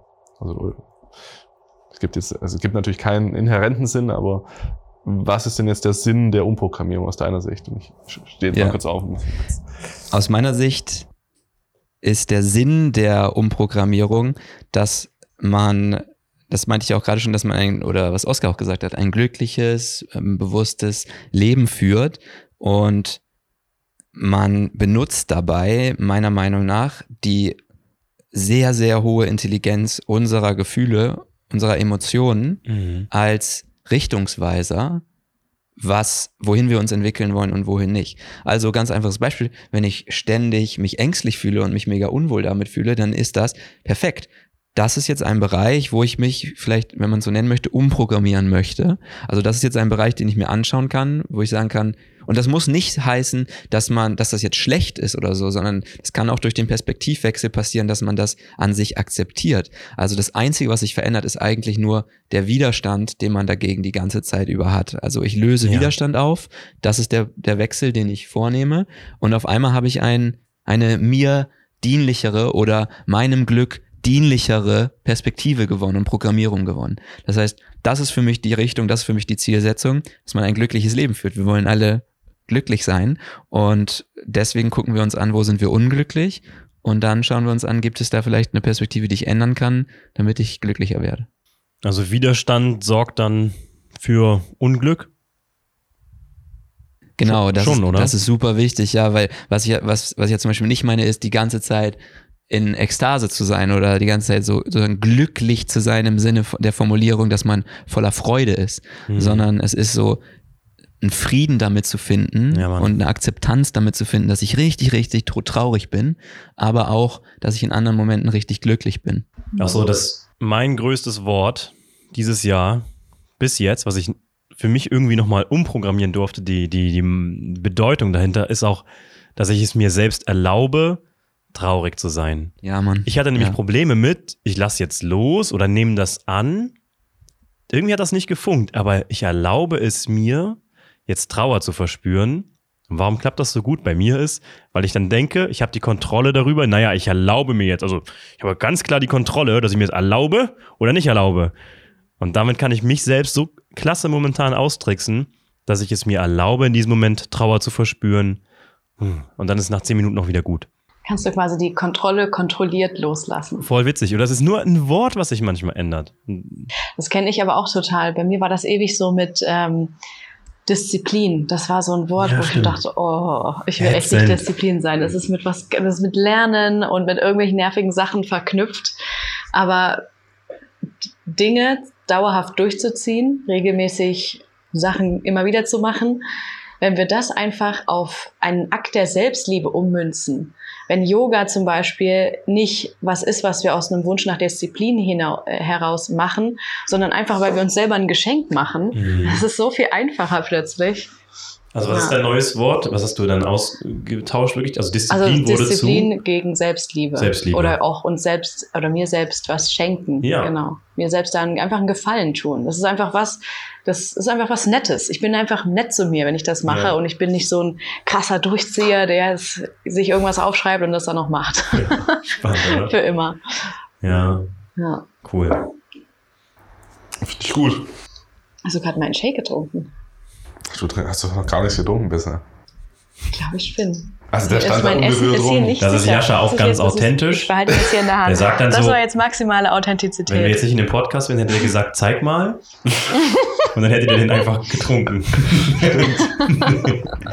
Hat- Die Frage ist, hast du das früher auch? Was, was sagst du? Ich sag die Manipulationstricks hier. Die Frage ist, hat das früher Jascha auch schon gemacht? Zeig mal und genascht und probiert überall. Ah, nee, das hat sich irgendwann entwickelt tatsächlich. Ich weiß gar nicht mehr wann. Hat war das schon, als wir uns kennengelernt haben? Okay, glaube hat noch nicht das solche Clowns. Aber das ist echt witzig. Als ich so das am Anfang, als ich so dich kennengelernt habe, dachte ich so, hä, was macht der denn da? Das ist ja voll unhöflich. Und jetzt haben wir das voll Jetzt übernommen. machen die das alle bei mir ja. auch. Ja, klar, jetzt sagen wir auch so, oh, zeig mal, dann essen wir von deinem Teller. Das Ah, ist ich wie anklopfen und direkt Ah, nee, ich reinkommen. weiß, Ja. das. Also vor drei bis vier Jahre. Also früher war ich auch so voll. Ist jetzt mein Essen so. Ah, Irgendwie, so sind ja die meisten Menschen Klar. auch. Ne? So für die ist es unhöflich, wenn jemand einfach von ihrem Teller was nimmt. Aber dann auch, als ich Psychedelika genommen habe und dann äh, ist halt so, ne? Psychedelik haben mir beim Essen klauen geholfen. Nee, und dann, also, dann bin ich irgendwie, ich hatte dann einen Freundeskreis, das war so 2017 rum. So ein Freundeskreis, bei dem man einfach irgendwie mehr geteilt hat. Man hat einfach alles automatisch geteilt. Ja, cool. So. Und irgendwie hat sich das da dann so, habe ich dann so gemerkt, hey, das ist eigentlich was Schönes, wenn jemand sozusagen sich traut, von mir einfach was zu nehmen. Also es ist was Schönes, wenn er oder sie sogar, wenn er oder sie das Gefühl hat, dass das jetzt okay ist. Das ist wie so eine Art Vertrauensbeweis. Mhm. Deswegen, wenn ich was von euch klau, das ist ein Vertrauensbeweis. So müsst ihr das. Ich glaube, du manipulierst uns gerade hier. Ich glaube, das ist irgend so ein eingetrichterter Perspektivwechsel. Weil ich genau. muss sagen, ich konnte es irgendwie schon gerade fühlen. Also entweder klappt die Manipulation oder ich, Ja, es ist schon, lange, du bist schon lange drin. ich bin schon längst. ich bin da auch dabei. Es ist wirklich ein befreiteres Handeln, weil Ja. was ist denn schlimm daran, wenn du jetzt was von meinem Teller nehmen würdest? Und das ist ja auch wirklich ein kultureller Unterschied. Ja. Also ich habe das jetzt durch jemanden, den ich hier kennengelernt habe, auch gesehen. Wir waren so mit, mit ihrer Familie essen und da werden halt drei, vier Gerichte bestellt. Und dann hat jeder so einen leeren Teller vor sich stehen. Und ich war wirklich kurz überfordert und habe erstmal so getan, als würde ich noch ein bisschen an meinem Getränk nippen, weil ich nicht genau wusste, wie verhalte ich mich denn jetzt in diesem anderen kulturellen Rahmen. Und das war dann so, dass man sich wirklich so ultra kleine Portionen auf den Teller tut. Ich würde so sagen, so zwei, drei Gabeln voll essen und das war's. Ach krass. Das heißt, du nimmst dir immer so ein bisschen. Ich war mit diesem Buffet-Mindset da und hätte ich jetzt einfach losgelegt, hätte ich mir den Teller voll geschaufelt, bis der Rand so richtig schön ausgefüllt ist, da hätte ich mich total daneben benommen in dem Aha. Rahmen. Also da musste ich auch mal kurz warten und also siehst, also in anderen Kultur ist das, ich guck dich an und piekst mal an deinem Teller rum, völlig in Ordnung. Völlig okay. Das ist, das ist auch, wie gesagt, ich finde es so ein Vertrauensding. Das Ja. ist irgendwie, also ich würde nicht bei irgendjemandem ne- das Essen nehmen. Im Restaurant an einen anderen Tisch gehen, oh, zeigen Sie mal. Zeigen Sie doch mal. mal, was ist Also ich mache es Ja. auch schon bei neu, Leuten, die ich neu kenne. Dann für mich ist es aber auch ehr, ganz ehrlich, wenn ich jetzt von jemandem was nehme, zeig mal und ich nehme das einfach so. Und die Person reagiert dann wirklich so was machst Na, du? hör mal. Also dann, das ist für mich Dann legst du es auch wieder zurück. Und dann lege ich zurück und ähm, melde mich bei den Personen nie wieder in meinem ganzen Leben. Okay. So ungefähr. Weil für mich ist es so, Bro, also Jetzt habe ich ein bisschen Angst, das zu sagen, was ich sagen wollte. Aber Komm, sag's trotzdem. Ich glaube, ja, auf jeden Fall. Ich glaube, es geht, also das eine ist, glaube ich, ja, diese Dynamik zwischen Menschen und die, das Gefühl, was du gerade beschrieben hast, was man damit symbolisiert, was man zum Beispiel für ein Verhältnis zu einer anderen Person hat. Und dann, wenn man es jetzt mal auf die Spitze oder vielleicht auf die, auf die andere Polarität treiben möchte, kann es natürlich auch gerechtfertigte Gründe geben, warum jemand das jetzt nicht möchte. Und ich sag mal, wahrscheinlich in 99 Prozent der Fälle ist das irgendeine Lüge oder Geschichte wieder, die man sich erzählt von wegen, oh, früher wollte ich nicht mit meinen Brüdern teilen äh, und jeder musste immer sein Essen sich irgendwie greifen und das habe ich jetzt noch so drin, dass ich halt mein Essen nicht teilen will oder sowas, die man dann lo loslassen darf, diese Perspektive. Und dann, wie gesagt, das andere Extrem könnte sein, ich bin, mir ist Bodybuilding irgendwie wichtig und ich muss auf meine Eiweiße und meine Kalorien kommen. Und wenn du jetzt ein äh, Stück von meinem Steak wegnimmst, falls man noch Fleisch essen sollte, dann ist das okay. Aber wenn jetzt die Hälfte wegnimmst, wenn du jetzt die Hälfte wegnimmst, dann ist es für mich einfach nicht okay. Aber das ist dann ja eine ganz andere Ebene. das So. mache ich aber auch nicht Genau, die Hälfte ja, wegnehmen. ja. Und Isabel, also, Also, wir kämpfen ja auch schon ums Ich habe Essen. mindestens die Hälfte von meinem Shake getrunken. Das Okay. gucke ich mir aber Lüge. On- on cam sogar. Also für mich ist wirklich so ein bisschen Streit und so ein bisschen so, ah, wie soll, wie soll man das sagen? So ein bisschen, nicht Streit, aber so, so Kabelei-mäßig, so, wie sagt man da? So ein bisschen, ist ja auch schon So wichtig, raufen oder? ein bisschen, so. Das ist meins. Nein, das ist meins. Ja. Machtspielchen. ja, Also magst du Das das? Also jetzt ein bisschen brau- hart ausgedrückt. Hast du, hast du da Spaß dran so ein bisschen, meinst du jetzt? Weil ich bin dann nämlich voll auf deiner, ich mag das nämlich auch so ein bisschen, so ein bisschen pieksen, manchmal so ein bisschen ärgern. Weil du könntest ja sagen, auch anstatt zeig mal, könntest du sagen, dürfte ich mal probieren. du sagst so, zeig mal. Und während du schon zeig mal, sagst du das Ding schon eigentlich halt in deinem Mund. so ist es echt. Also ich glaube, so ein bisschen ärgern ist auch schon schön, so wie so toben halt. Ich glaube, so das ist auch die. Vorstufe. Also ich würde jetzt wahrscheinlich nicht, wenn ich bei einer Person, wenn ich das das erste Mal machen würde, Ja. dann würde ich auch nicht sagen, zeig mal, dann würde ich eher sagen, kann ich mal, kann ich mal probieren. Und beim nächsten Mal würde ich dann machen, zeig. Weil da weiß ich dann, okay, die Person ist grundsätzlich offen dafür, bisschen grundsätzlich offen. dass ich dir Ja, jetzt- nee. Ja. ja, schön. Hey, so ein Ja. bisschen ist halt einfach auch Spielen. Und wenn man Ich dann, auch. und das kann kann ich man mal sagen, ernst nehmen, jetzt droppe ich mal kurz was rein. Genau, das haben mir auch Psychedelika echt gezeigt. Kommt das innere Kind. Ey, Mann, inneres Kind, Ja. spiel doch einfach mal wieder. Was zur Hölle? Es ist voll witzig, jemandem einfach was vom Essen zu klauen und dann Ja. sogar den dabei so in die Augen zu schauen, so einfach so pieksen und dann so gucken, ja, ist das noch okay, was ich hier mache? Mm. Ey, das Schlimmste ist doch, Stimmt. wenn dann noch so, so jemand isst ein Gericht, das haben so drei, verschiedene Komponenten.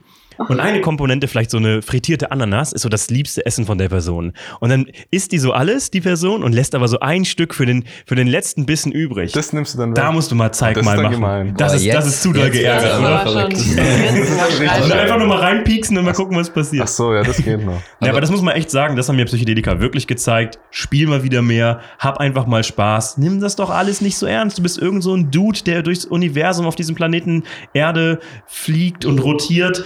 Das hat alles überhaupt gar keine Relevanz. Das hat Ja. mich So so Ja. lockerer gemacht manchmal. Das ist der Ding, und das habe ich jetzt äh, rausgefunden. Das ist Absurdismus, wird das auch genannt. Mhm. Also es gibt ja so verschiedene philosophische Ansätze vom Nihilismus. Nihilismus bedeutet ja, dass wir anerkennen, dass es keinen inhärenten Sinn im Universum Genau. gibt. Und ich meine, jeder, der das irgendwie bestreitet, der hat sein Leben nicht mehr unter Kontrolle. Also es gibt auf jeden Fall keinen Sinn. Und dann gibt es da Abzweigungen. Es gibt noch den Existenzialismus, bei dem wir dann sagen, okay, dann ge- ich kann ähm, jeden jetzt, ich kann meinem Leben Sinn geben, den ich möchte. Und das ist wahrscheinlich, was viele auch machen. Und der Absurdismus ist dann aber so die, das Absurde, die Lächerlichkeit darin zu erkennen, dass es keinen Sinn gibt und das dann irgendwie auch witzig zu sehen und so, ja, dann kann ich ja machen, was ich will. Aber dann nicht auf diese Art, ja, dann kann ich jetzt ja machen, was ich will, im Sinne von so illegale Sachen oder oder was kaputt ja. machen Mhm. oder sowas, sondern es einfach nicht so ernst nehmen. Hey, guck mal, es gibt eh keinen Sinn, dann lass doch einfach nicht so ernst nehmen, lass doch einfach, klau doch einfach das Pommes. Doch scheißegal. Ja, es macht's doch also an vielen Ecken und Enden einfach leichter. Denn wenn du so Dinge nicht mehr ernst nimmst, hast du vielleicht in diesen Momenten, würde ich sagen, auch weniger Angst. Mhm. Denn warum fühlt sich das manchmal so, du hast es so schön gesagt, Janik, im Widerstand an? Und Widerstand ist so, man, guck mal, was ich jetzt schon mache, so ein krampfendes, oh, man zieht sich irgendwie zusammen. Also wenn was, wenn wir jetzt mal so rein irgendwie biologisch oder auch, auch, oder auch ähm, ich sag mal, den, den Blick in die Phys- Physik wenden, dann ist, was irgendwie im Widerstand ist, nur im Widerstand, weil es in den energieärmsten Zustand gelangen möchte. Das heißt, es möchte sich eigentlich balancieren.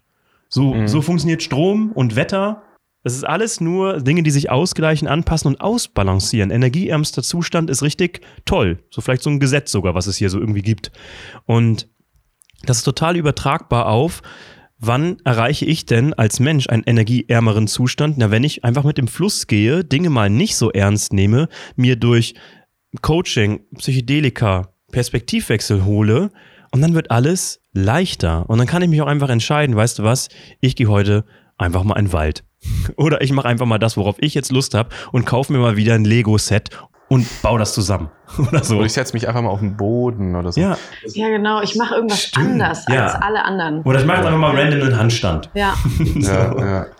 Irgendwas, Ja. einfach mal wieder. Ja, interessant. Janik, bei dir geht doch gerade was vor, das merkt er schon. Janik ist gerade Ja, so. aber mir, also was ich gerade dachte ist, ich finde das, ich- die Frage, die ich im Kopf hatte, ist, ähm, was hat das, was du gerade über mh, den Absurdismus gesagt hast und das, was Oskar gesagt hat, mit dem inneren Kind zu tun? Und je mehr Oskar das gerade erklärt hat, desto mehr ist mir bewusst geworden, ja, genau so verhalten sich ja Kinder, dass sie sagen, nee, sie sagen es sich nicht bewusst, sondern sie ha haben eine Geschichte noch nicht, wenn wir wieder in diesen Geschichten äh, reden wollen. Sie erzählen sich eine Geschichte noch nicht, nämlich, dass das hier alles todernst ist und dass man hier mal richtig performen muss und dass man erstmal einen richtig guten Eindruck machen muss bei allen anderen Leuten und man ist sowieso nichts wert, wenn man nicht irgendwie eine Followeranzahl von X hat und so weiter. Oder eine Eins in Mathe.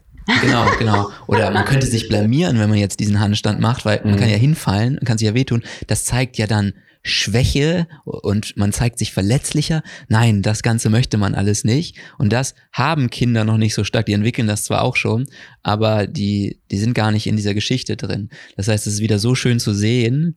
Deswegen hat sich meine Frage mit deiner Erklärung dann aufgelöst. Ähm, so schön zu sehen, wie das Wegfallen von Lügen, die wir uns erzählen, uns wieder mehr in den Fluss kommen lässt und diese Ernsthaftigkeit fallen lassen lässt. Ja, weil wer hat am Ende das friedvollere Leben? So ein Kind mit acht Jahren oder so ein ausgewachsener Mensch mit 40 Jahren? In den meisten Fällen würde ich sagen, ist das so ein Kind. Mhm. Irgendwie. Also die nehmen das Leben halt noch nicht so schwer. da sind noch nicht so viele Geschichten, die noch mal ein bisschen umprogrammiert werden dürfen und Glaubenssätze, die dann noch nicht voll ausgereift sind. Sagt man doch einmal wieder Kind sein. Ja, aber das geht. Das ja Da scheinbar kommt man immer wieder ran. So. irgend so eine tiefe Sehnsucht der Menschen. Schon, oder? Auch wieder so die Unbeschwertheit von früher. Weil es kennt, die meisten Menschen hatten eine unbeschwerte Kindheit. Unbeschwert, das Und stimmt. die Sehnsucht ist, äh, jeder spürt es so in sich. Aber das geht. Man kann auch erwachsen sein und ein Kind sein. Das Ja. geht wirklich. ich und schwör's. trotzdem auch ein Business haben und trotzdem Ja. auch in der Welt, das finde ich ja auch so schön.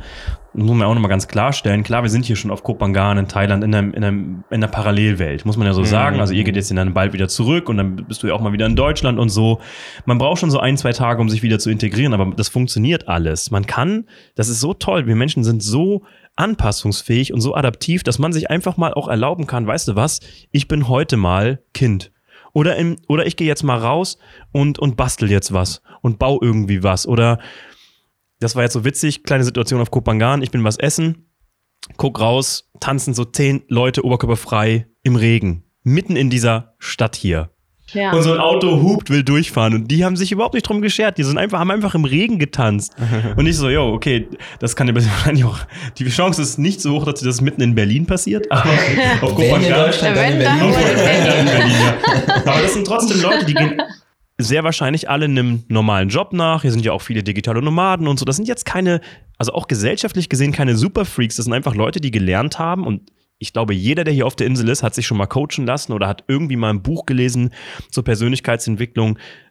Die wirken auf mich glücklicher und freier. Also wenn du hier, macht das Experiment mal. Ihr fahrt durch die Gegend und ihr habt einfach mal ein Lächeln auf den Lippen. Dann zählt mal, wie viele Leute hier euch zurücklächeln. Ja. Und das mach mal in Hannover. Vor allem auch, wie, wie viele Ohne Leute Helm selber auch mit dem Lächeln. genau, genau, genau. Das ist die Voraussetzung. Ja, nicht. so. Ja, genau, genau, genau. Barfuß und ohne Helm auf dem Roller. Aber da siehst du wirklich, was ist so das Grundrauschen? Das hast du mal so schön gesagt, Jascha. Was ist das Grundrauschen? Ist das eher friedvoll oder nicht? Um was schwingt diese Sinuskurve? Wie hoch sind die Amplituden? Glücklich, unglücklich? Freude, Unzufriedenheit. Ich glaube, wenn wir das alles lernen, so ein bisschen einzudämpfen und einfach dieses Grundrauschen anheben, das ist für mich Spiritualität, näher an der Wahrheit, weniger an diesen alten Geschichten sich zu verirren und einfach immer wieder zurückzukommen. Hm, ja, was brauche ich eigentlich gerade? Mhm. Brauche ich gerade mal eine Umarmung? Oder will ich gerade mal ein bisschen was spielen? Oder habe ich jetzt auch mal voll Lust, richtig zu hasseln, an meinem Business weiterzuarbeiten? Alles okay. Hauptsache, man verbindet sich zu sich selbst, mit sich selbst. Und ich wieder. glaube, es ist auch völlig egal, ob wir jetzt hier gerade in Thailand auf irgendeiner Insel sitzen. Ich, wir hätten genau dieses Gespräch auch in, irgendwo in Deutschland oder Total. sonst wo. Also ich finde, das ist immer noch ein großer Fehler zu denken. Ne, wir sagen es ja auch immer wieder, dass äußere Umstände wirklich bestimmen können, wie es einem geht. Sie haben einen Einfluss drauf, Ja. keine Frage. Ne, wenn im März die ersten Sonnenstrahlen kommen, dann findet man das geil und man ist glücklicher. ja, voll. Yes. Das können wir auf jeden Fall nicht leugnen. Aber es ist trotzdem nur, es ist nur ein Teil von allem. Also der Hauptteil kommt immer noch von innen. Und ich kenne auch Leute, inklusive mir, die an richtig schönen Orten der Welt sind. Und dann kommt es wie ein richtiger Hammerschlag ins Genick, wenn du dann da am Strand sitzt und alles ist perfekt im Außen. Und dann merkst, oh, bin ja immer noch nicht glücklich. Also es kann sogar einem dienlich sein. Scheiße, Mann, ich bin jetzt echt in Costa Rica. Das hier ist laut Geo-Magazin der drittschönste Strand der Welt und mir geht's nicht gut mit meinem Cocktail. Was ist denn hier los? Das ist mir auch hier auf Kopangan aufgefallen. Ich meine, wir sind jetzt hier ein halbes Jahr gewesen und ich habe hier Höhen und Tiefen erlebt. Ja, voll. hier auch jeden schlechte. Phasen. Ich hatte wirklich. Dinge, die, ich- die waren einfach scheiße. Ich habe sie überlebt und sie haben mich weitergebracht. Aber währenddessen dachte ich mir dann auch immer so teilweise, was bringt mir jetzt hier diese Sonne? Das ist mir komplett egal. Ist, mir geht's gerade einfach nicht so gut. ne? Ja, so Gesundheit oder dann halt auch mentale Gesundheit oder mentale Freiheit, wenn die dann einfach nicht am Start ist oder wenn da jetzt irgendwas passiert, klar. Das zählt wirklich nur, was dann im Inneren dann da an Gefühlen da ist und wie du dich da selbst regulieren kannst, was dein Umfeld macht, was für Tools du da in deinem Werkzeugkoffer hast, mit Ängsten auch umzugehen. Das muss man halt einfach einmal lernen. Mhm. Ja. Ja, Isabel, was Ich, ich finde es immer wichtig, äh, witzig, dass wir bei psychedelischen Erfahrungen immer so das Set und Setting betonen, ne? dass wir immer sagen, ja, Set und Setting ist total wichtig. Ist es auch, definitiv. Aber das Set und Setting ist eigentlich immer total wichtig. Auch wenn wir überhaupt keine psychedelischen Erfahrungen machen. Das Set und Setting hat immer den exakt gleichen Einfluss, also gleichwertigen oder gleich wichtigen Einfluss auf unser Leben. Das finde ich ist auch so ein gutes, ja, so eine gute Erkenntnis, die man aus psychedelischen Erfahrungen in sein Leben mitnehmen kann. Ne, weil, so wie du es auch gerade Mhm. gesagt hast, Oskar, ne, kann alles perfekt sein, wir sitzen im Paradies und trotzdem fühlen wir uns irgendwie einsam oder wie auch immer. Ne? Soll ich mal ein ganz lustiges Beispiel sagen? Bitte. Das ist kein Spaß. Ich habe erst seitdem ich Psychedelika genommen habe, also so das erste Mal vor zwei Jahren, habe ich für mich verstanden, was es heißt, morgens ein Bett zu machen. Und ich mache das auch seitdem. Echt. Also manchmal lasse ich es auch sein, wenn ich irgendwie. Aber wirklich, das ist für mich, du hast es total gesagt, ich bin es mir selbst wert, mein Zuhause einfach ein bisschen Dein aufzurollen. Setting. Oder ja. einfach Aha. es mir selbst wert zu sein, mein Bett zu machen und einfach mal so die Kissen vernünftig hinzustellen. Das ist total witzig. Das ist eine der Sachen, die man mal so ein bisschen belächeln kann, aber das ist eine höhere Lebensqualität, weil ich es mir selbst wert bin. Und ja, hier ist niemand, ich wohne da ganz alleine, aber ich mache jetzt für mich hier so mein Bett und ich mache mir auch mal eine Kerze an abends. Ist einfach schön. Das ist voll witzig. Hallo Sancho. Ja, ein bisschen. Mal ein Räucherstäbchen. Wusstest du, dass es keinen tieferen Zweck hat, sein Bett zu machen?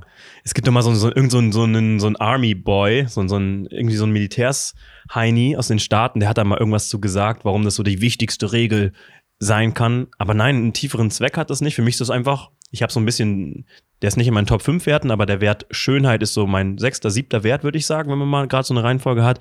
Und das heißt das auch für mich. ist einfach schön, wenn das Bett gemacht ist, optisch. Das mag unser Gehirn ja. Gerade Linien, ist nicht so zerknittert alles.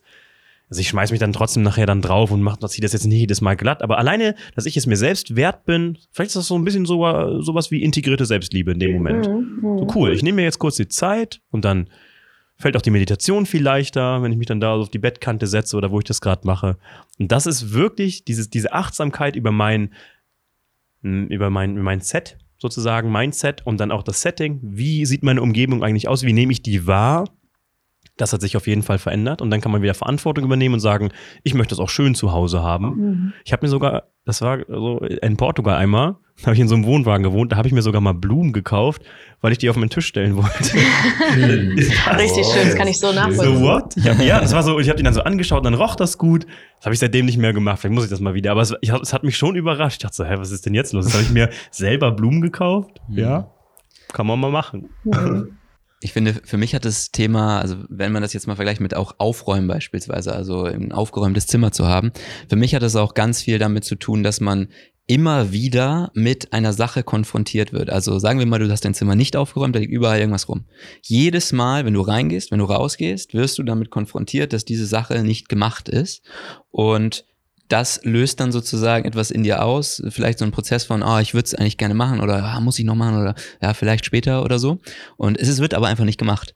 Und im Gegenteil, wenn du es einmal machst, jedes Mal, wenn du in dein Zimmer rein und raus kommst, siehst du das und jedes Mal denkst du, ist es sozusagen irgendwie schön, ah, ich habe mein Bett gemacht, ich habe mir selber das Geschenk gegeben und so weiter und äh, für mich hat das wiederum auch eine ganz krasse Parallele zu den Gedanken über seine eigenen Probleme, die man tagtäglich so hat. Weil oft trickst man sich selber auch da so ein bisschen aus und sagt immer wieder so, ja, ich habe ja noch das, aber naja, okay, kann ich mich jetzt gar nicht so kümmern. Und dann habe ich ja noch das Problem, aber kann ich mich ja gar nicht so richtig kümmern. Und die werden dann so wenig greifbar. Mhm. Deswegen ist eine der schönsten Methoden, wenn man das jetzt mal analog hält zu dem Aufräumen des Zimmers, der, die schönsten Methoden, die ich kenne, um da so ein bisschen Ordnung reinzubringen, ist, aufschreiben, wie du schon gesagt hast, Journaling. Richtig stumpf, aber das funktioniert so gut, einfach zu sagen, dich nagel ich jetzt fest, Problem eins. Dich Gedanke nagel ich jetzt auch fest, Problem zwei. Und dann stehen die auf einmal da und dann bekommt man so eine Klarheit darüber und kann die Sachen halt angehen und sagt dann so, okay, äh, du schaffst es nicht mehr, mich 800 Mal am Tag zu triggern, ohne dass ich dich wirklich angehe, sondern du stehst jetzt da und ich kann dich jetzt entweder angehen oder eben nicht. Mhm. Und das ist ja, ja. cool. Ist ja ein Tool der achtsamen Persönlichkeitsentwicklung. Genau, ja. Also Journaling ist wow. Journaling und Aufräumen. Habt ihr als Kind es geschafft, regelmäßig Tagebuch zu schreiben?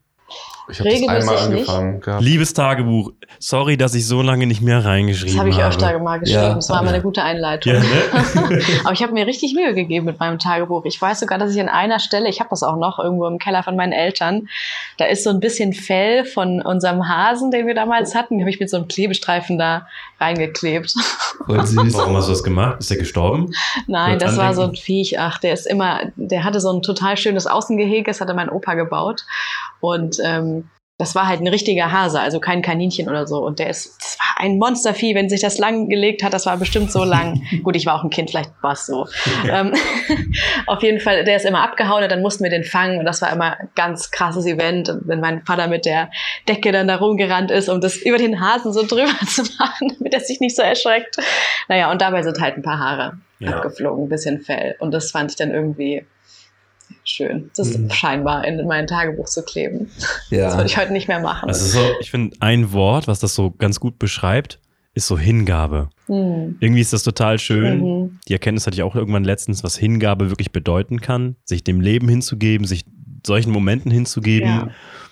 Deswegen ist Journaling natürlich total schön, aber ich wünsche mir eigentlich manchmal auch, dass ich wieder so ein kleines Tagebuch hätte, wo ich dann, oh, guck mal, hier habe ich eine Muschel gefunden. Ja. Das tue ich dann so dazu oder so. So Hingabe. Ja, so kombiniere ich das was. auch tatsächlich, oh, wenn ich mich danach fühle, ja. Mhm. Also ich mache oft so mein Journaling abends dann so in mehreren Teilen, dass ich so sage, so, jetzt erzähle ich kurz ein bisschen was, einfach weil das will ich gern loswerden oder ich möchte gern in einem Jahr zurückblättern und das nochmal lesen oder so, diese Erinnerung mhm. irgendwie festhalten. Ist ja auch erstmal nichts Schlimmes dran. Gar nicht mit der Intention, dass ich jetzt mich damit durch äh, achtsam und persönlich weiterentwickle, sondern einfach nur, weil es mir Freude bereitet. Und dann kommt vielleicht wieder was anderes zu, mhm. ja, Emotionen Emotionen oder so in mir hoch, ja. Und kommt da manchmal Widerstand auf, dass du dich abends nicht hinsetzt und journalst? Kennst du das? Und wenn ja, was machst du dann? Ja, also ich journal auch nicht jeden Tag. Ähm, manchmal lasse ich einfach einen Tag aus, manchmal auch zwei Tage. Äh, das akzeptiere ich dann so, aber wenn ich wirklich merke, da arbeitet gerade ganz viel in mir, dann liebe ich das, mich abends hinzusetzen. Erstmal schlafe ich danach viel, viel besser. Ich liebe das, mich hinzusetzen und dann zu reflektieren und zu gucken, was ist es denn so, was arbeitet denn in mir und dann schreibe ich die Dinge auf. Aber wenn das jetzt mal so ist, dass ich Widerstand fühle, dann mache ich es halt auch manchmal einfach nicht. Ähm, aber ich weiß, dass wenn dieses Gefühl in mir hochkommt, das kenne ich mittlerweile, dass da einfach ganz, ganz viel passiert, ganz viele Gedanken und so weiter, dann kann ich das halt spüren. Und dann weiß ich jetzt aus Erfahrung einfach, jetzt ist es das Richtige, das aufzuschreiben. Und dann mache ich das auch, weil warum nicht? So, das Mega. ist mir total dienlich dann in dem Moment. Weil ich kenne das von mir und da können sich bestimmt viele, die hier auch zuhören, damit identifizieren. Man macht das dann nicht und lenkt sich halt lieber ab, mm. schaut ein YouTube-Video oder macht irgendwas anderes. Letztendlich ist das nur das Ego, meiner Meinung nach, was Angst davor hat zu wachsen, weil man schon weiß, wie viel einem diese Selbstreflexion wirklich hilft. Und man muss eigentlich gar nicht im ersten Moment lernen, wie journal ich richtig. Klar, das kann man vielleicht auch lernen, um das zu perfektionieren, aber letztendlich musst du dich nur hinsetzen und sagen, was beschäftigt mich gerade. Ja. Mein Medium ist vielleicht eher die Sprache. Also ich mache das dann, ich rede dann mit mir selbst manchmal beim Spazierengehen oder erzähle das irgendwem oder rufe meine Mama mal an oder so. Das ist dann noch effektiver. Aber ich kenne das, man steht sich wirklich selbst im Weg. Und wenn man das nicht beobachten kann und sich dann der Ablenkung hingibt, naja, dann schaut man halt irgendwann auf dem Leben zurück, wo man zehn Jahre später sagt, scheiße, wo bin ich denn jetzt gelandet? Kann mich an nichts erinnern. Hätte ich doch mal, wäre ich doch bloß, das Jahr ist ja schon wieder vorbei. Hey, uns geht's doch so, ach du Scheiße, was ist denn letztes Jahr alles passiert? Das ändert sich, finde ich, auch mit der Persönlichkeitsentwicklung. Und die Lebenszeit ist wie so ein Kaugummi, den du lang ziehst. Man hält plötzlich wahrgenommen so viel mehr Zeit. Ich meine, jetzt wirklich, schaut euch mal den letzten Monat an. ja. Ja, Also, das ist absolut verrückt. ja. Ja. Und obwohl man, also Jascha, ich finde, du arbeitest ja trotzdem viel und hast viel einen Rhythmus und einen eigentlich ganz normalen Alltag. Also du könntest jetzt ja auch bei irgendeiner Firma so remote angestellt sein, könntest das Leben auch leben. Aber durch diese, durch das achtsame Dasein und auch durch die achtsame Beziehung mit euch beiden und was für Gespräche ihr habt und so, die Lebenszeit wird irgendwie, finde ich, so gefühlt verlängert. Mhm. Das ist so ein wirklich ein großer Benefit, warum man sich dem mal hingeben sollte, damit man die Lebenszeit halt nutzt und am Ende, wenn man dann irgendwann auf dem Sterbebett liegt, sagt, ja, war, war wild, cool, hat Spaß gemacht irgendwie. Und nicht sagt, hätte ich doch mal, wäre ich doch bloß. Und dann, boah, Reue ist, glaube ich, Fies. das ja. möchte ich nicht erleben. Nee, Echt das ist, glaube ich, auch kein schönes Gefühl, Mhm. zu, zu, zu wissen, das, was ich gerade mache, es fühlt sich nicht ganz richtig an. Und ich kenne das aber aus meinem Leben. Für mich hat sich, glaube ich, früher nie so was richtig angefühlt, so was ich gemacht habe. Ich habe es halt irgendwie für andere gemacht, für meine Eltern oder für sonst irgendwas. Aber wenn wir das irgendwie den Menschen näher bringen können, wie fühlt, also macht das, was sich richtig anfühlt. Und das muss nicht heißen, ne, dass man jetzt so sein, dass man jetzt irgendwie so ein krasses Leben lebt oder so seine ultimative Berufung findet und sowas, sondern es kann sich auch kleine Dinge einfach, man kann auch kleine Dinge ändern, damit sich alles richtiger anfühlt. Also ich glaube, es ist auch für jeden möglich, von heute auf morgen das Gef- Lebensgefühl besser zu machen, dass es sich richtig anfühlt, weil es einfach nur ein Perspektivwechsel ist, wie es Janik vorhin gesagt hat. Das ist wirklich, eigentlich mit einem Fingerschnips kann's, kann sich das Leben richtig anfühlen. Aber da natürlich erstmal hinkommen zu diesem Fingerschnips, das ist natürlich schwierig. Aber ähm, hoffen wir mal. Da gibt's ja Hilfe. Genau, genau. Ähm, wie fühlt ihr euch? Ich habe das Gefühl, wir haben gute Sachen besprochen. Auf jeden Fall. Also ich, ich liebe solche Gespräche. Ich liebe das, solche Gespräche zu führen mit, mit achtsamen Menschen um mich rum.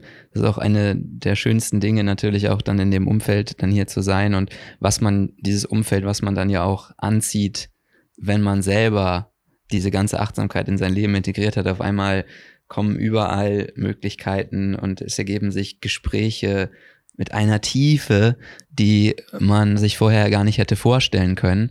Und das hier ist ein Beispiel davon, aber wir sprechen ja die ganze Zeit über, immer wenn wir gemeinsam essen gehen oder wenn wir uns austauschen, sprechen wir über so tiefe Themen und mir selber bringt das immer extrem viel, weil das ist wie so eine Art meditatives Sprechen sozusagen, weil man ständig immer weiter reflektiert, man hört ganz genau zu, was hat die andere Person da an Learnings mitzuteilen, wie kann ich das auf mein eigenes Leben anwenden und deswegen fühle ich mich nach solchen Gesprächen immer sehr, sehr ausbalanciert und nehme immer auch was daraus mit, was ich mega schön finde. Ja.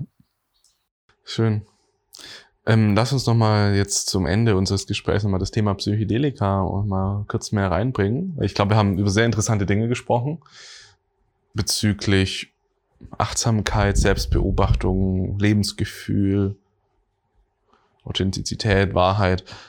Aber wie hängt jetzt Psychedelika damit zusammen? Und ich finde es einfach mal interessant zu, zu wissen, nach all dem, was ihr jetzt gesagt habt, welche Rolle spielen eigentlich psychedelische Substanzen jetzt gerade in eurem Leben? Also das muss nicht das sein, wie ihr das langfristig seht oder wie das in der Vergangenheit war, sondern ich finde es einfach mal interessant, eure Sicht auf Psychedelika bezüglich dem, was wir jetzt auch alles gesprochen haben, momentan zu, zu sehen. So, ja. Ich kann ja einfach mal anfangen. Machen wir den Vortritt. Mach mal. Ja, Vortritt. Ein Mutige zuerst. Ja, ja. Ähm, also für mich sind Psychedelika, wie ich es auch immer wieder merke, waren das, das war der, das Werkzeug für mich überhaupt, um da reinzukommen. Das hat das alles überhaupt erstmal reinzukommen. Und es hat mir dann auf dem Weg auch richtig viel geholfen und es hilft mir auch heute noch. Und manchmal habe ich so gemerkt, ich habe irgendwie vergessen, wie mächtig Psychedelika ich sein können. Ich habe dann ein paar Monate keine Psychedelika konsumiert und ich habe jetzt auch ehrlich gesagt seit vielen, vielen Monaten auch keine intensive Erfahrung gemacht. Aber mal immer wieder so ein paar kleine. Und allein die paar kleinen haben mir dann auch wieder so gezeigt, boah, das ist ja echt, das ist ja nicht von dieser Welt. Wie krass effektiv und bahnbrechend. Also, wenn so, wenn es Psychika nicht geben würde, dann müsste man sie ganz dringend erfinden. Es wäre ganz dringend nötig, dass wir ein Werkzeug erfinden, das unseren Bullshit cuttet dass so diese ganzen Lügen, die wir uns im Alltag erzählen können, weil unser Alltagsbewusstsein nun mal auch irgendwie die Stabilität des Alltagsbewusstseins verlässt sich auch darauf, dass wir uns selbst anlügen können. Und dann bräuchten wir wirklich ein Werkzeug, bei dem wir uns nicht mehr so richtig selbst anlügen können. Wir können natürlich schon noch kontrollieren, aber wir bräuchten etwas, was uns wie so eine Brechstange aufreißen kann, wenn wir dafür bereit sind. Und genau das so sehe ich Psychedelika gerade. Ich habe bei mir momentan so das Gefühl, ich brauche gerade keine Brechstange. Es, es, es, es gibt, ich, alles läuft. Alle meine Lebensbereiche sind wirklich ziemlich hoch in der Zufriedenheit. Und immer wenn es irgendwo runtergeht, merke ich das und mache da irgendwas oder versuche es. Deswegen ähm, bin ich gerade super zufrieden, Psychedelika als ein sozusagen ähm, Werkzeug zu sehen, das ich ab und zu mal mache und es mir dann auch so ein bisschen was bringt. Ähm, und ich bin gerade bei mir mehr darauf fokussiert, anderen Menschen ne, mit Set und Setting. So, ich bin eher daran fokussiert, den Weg, den ich bereits gegangen bin, anderen Menschen näher zu bringen, als dass ich meinen Weg jetzt noch, dass ich da gerade ultra viel rein investieren möchte, sondern ich sehe es bei mir gerade eher so als Maintenance-Werkzeug ja. und nicht als ich schaffe jetzt was komplett Neues Werkzeug. Also eher so wie so ein, bei mir ist es jetzt gerade eher ein Besen und kein ähm, äh, kennt ihr die, so, wenn der Hausmeister durch die Gänge fährt mit so wie so ein kleiner Traktor. Das ja, so ein Pona-Ding. Puma, Putzmaschine. Putzmaschine, genau. Ich habe eher einen Besen und keine, keine Putzmaschine. So ein Teilbesen. Das ist so ein Thailand-Geräusch. Ja, diese selbstgebastelten. Äh. Ich mach mal weiter. Mhm. Also ich habe in dem letzten Dreivierteljahr gut den Arsch versohlt bekommen. Mit besonders, also gerade besonders von, von Pilzen so. Das heißt, ne, tatsächlich habe ich immer solche so drei Erfahrungen, da habe ich mich ein bisschen mit der Dosierung verschätzt. Also nicht so wirklich safer Use gemacht, sondern zum Beispiel, was ich gar nicht vorher so richtig auf dem Schirm hatte. Ich wusste, dass man die, die, die Potenz von Pilzen steigern kann, wenn man das irgendwie mit Zitronensäure beziehungsweise Limonen, Lemon Juice, ja, Limonensäure so äh, nach dem Limette, Motto. Ja. Limetten, also irgendwas säurehaltiges dazu konsumiert. Das hat dann dazu geführt, dass meine letzte Pilzerfahrung irgendwie, die Dosis hat sich gefühlt verdoppelt und dann hat sich alles aufgelöst, aber ich wollte eigentlich noch für eine Person da sein, die gemeinsam mit mir die Reise angegangen ist. Das heißt, ich habe ein paar Fehler gemacht, die vielleicht aber gerade dienlich waren, um eine Sache herauszufinden, und zwar, dass ich ganz, ganz viel auf andere Menschen projiziert habe und das auch ganz viel mache und dass daraus ganz viel Leid für mich entsteht. Also wenn es mir selber nicht so gut geht oder wenn da irgendwas ist, in der Achterbahnfahrt des alltäglichen Lebens, dass ich dann in diesen ähm, Momenten, wo es so ein bisschen schwieriger ist, ganz viel auf andere projiziere und dadurch mich letztendlich schlechter fühle. Das Lebensgefühl nimmt ab. Und das wurde mir sehr überdramatisch gezeigt. Und zwar so dramatisch mit der Brechstange in mein Genick, dass ich da jetzt sehr achtsam bin, mich selber zu beobachten. Moment mal, projiziere ich eigentlich gerade? Was ist eigentlich die Realität? Demnach habe ich, die Reise ist zwei oder drei, nee, drei Monate her, gar nicht das Bedürfnis, gerade eine hohe Dosis zu nehmen. Hm, bei mir funktioniert Microdosing halt ganz gut, gerade mit LSD, so. Vielleicht auch, weil ich ADHS habe, man weiß es ja nicht so genau. Aber da, immer wenn ich dann so eine Microdose nehme, sondern so, ja, so 10, 15 Mikrogramm, dann denke ich eigentlich immer, hä, warum mache ich das eigentlich nicht öfter? also vielleicht, ja, genau. vielleicht oder auch bei jeder Erfahrung. Gerade bei LSD ist immer so beim, beim On-Ramp so, mach das mal öfter. Das tut dir gut. Aber man braucht es gar nicht so häufig, denn das Integrieren ist echt ja, bockschwer, ja. finde ich. Und ich nehme mir so viel Zeit gerade und eine Sache neben dem Projizieren ist, ich fange jetzt an, endlich wieder Entscheidungen für mich selbst zu treffen. Was möchte Oscar eigentlich wirklich? Und da ging es jetzt nicht nur um die Themen Spielen, sondern hey, ich habe jetzt total Lust, mich so im Thema Outdoor Survival weiterzubilden. Und ich werde jetzt wahrscheinlich nach dem Osawa Festival, wo wir ja auch gemeinsam dann hingehen, ähm, in Osteuropa bleiben und in Rumänien Workaway machen und lernen, ein Haus zu bauen oder mal einen Hühnerstall zusammenzuzimmern. Ich will wieder, ich war jetzt nur online und digitales Nomadentum schön und gut, aber ich habe Bock, meine Hände wieder dreckig zu machen, zu schrauben, zu basteln, zu sägen, Ja. Handwerk zu erlernen. Das heißt, glücklich sein bei mir im Leben ist ein simples Leben. Simple Life, Simple Love, voll. Also wirklich, das ist der große Schritt. Dabei haben mir Psychedelika mega geholfen. Ich freue mich auf die nächste große Reise, aber ich habe gerade noch die Hosen voll. Das war zu viel Brechstange Ja. im letzten Jahr. Ja, Sehr schön. tolles Werkzeug, echt. Ja, Integration, gutes Stichwort. Ja, Mach mal voll. weiter. Ähm, bei mir war es so in den letzten Monaten locker, seitdem wir hier sind. Vielleicht auch noch so ein bisschen davor noch, also mindestens so ein halbes Jahr würde ich mal schätzen, hatte ich einfach keinen Ruf. Also einfach der Ruf war eindeutig, nö, jetzt nicht, gerade nicht. Und ja, das liegt einfach daran, weil all die Erfahrungen, die ich davor gemacht habe, wollen wir kurz abchecken? Achso, ähm, ja, also all die Erfahrungen, die ich davor gemacht habe, die sind einfach noch zu integrieren. Die sind natürlich zu einem großen Teil alle integriert, aber ich glaube, das ist eben das Witzige an der Integration, die hat ja kein Ende. Die hört ja nie auf. Das heißt, wenn wir da immer wieder reingehen und immer wieder schauen, was eben so, ja, da rauszuziehen ist, dann finden wir auch immer wieder was. Und deswegen hatte ich einfach das Gefühl, dass ich wie so eine Art Sättigung erreicht hatte ähm, in Bezug auf Informationen, die ich über mich so bekommen habe. Und deswegen habe ich mich, glaube ich, in der letzten Zeit auch viel mehr noch anderen Sachen geöffnet, wie zum Beispiel ganz viel Yin-Yoga, habe ja jetzt eben auch diese Ausbildung neulich gemacht, ähm, Tanzen, auch Singen und so Ja. weiter. Das sind alles so, also es gibt so viele Werkzeuge einfach.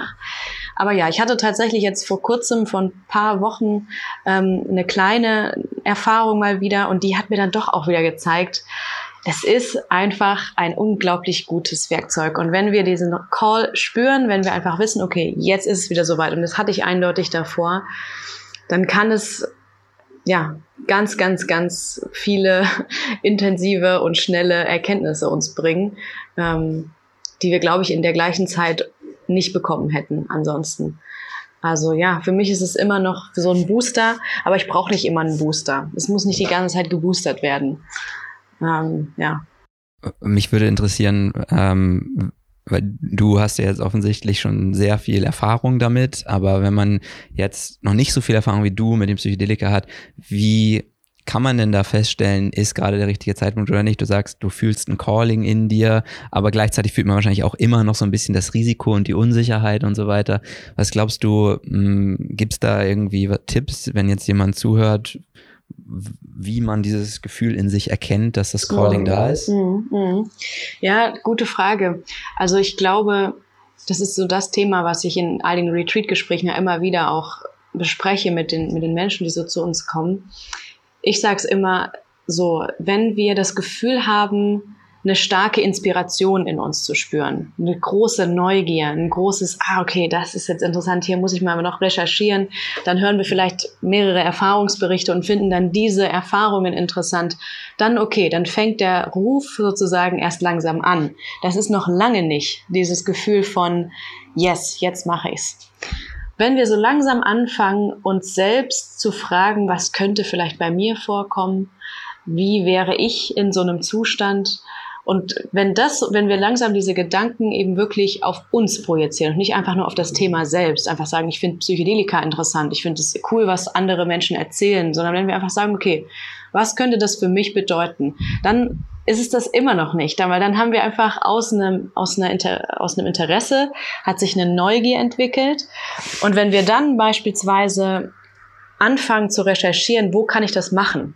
Und nicht, ähm, wer hat es mir irgendwie erzählt, wo ich es machen kann, sondern ich google, ich gebe ein, keine Ahnung, Psychedelika Setting, Retreat, Set und Retreat. Setting, Genau. wie auch immer.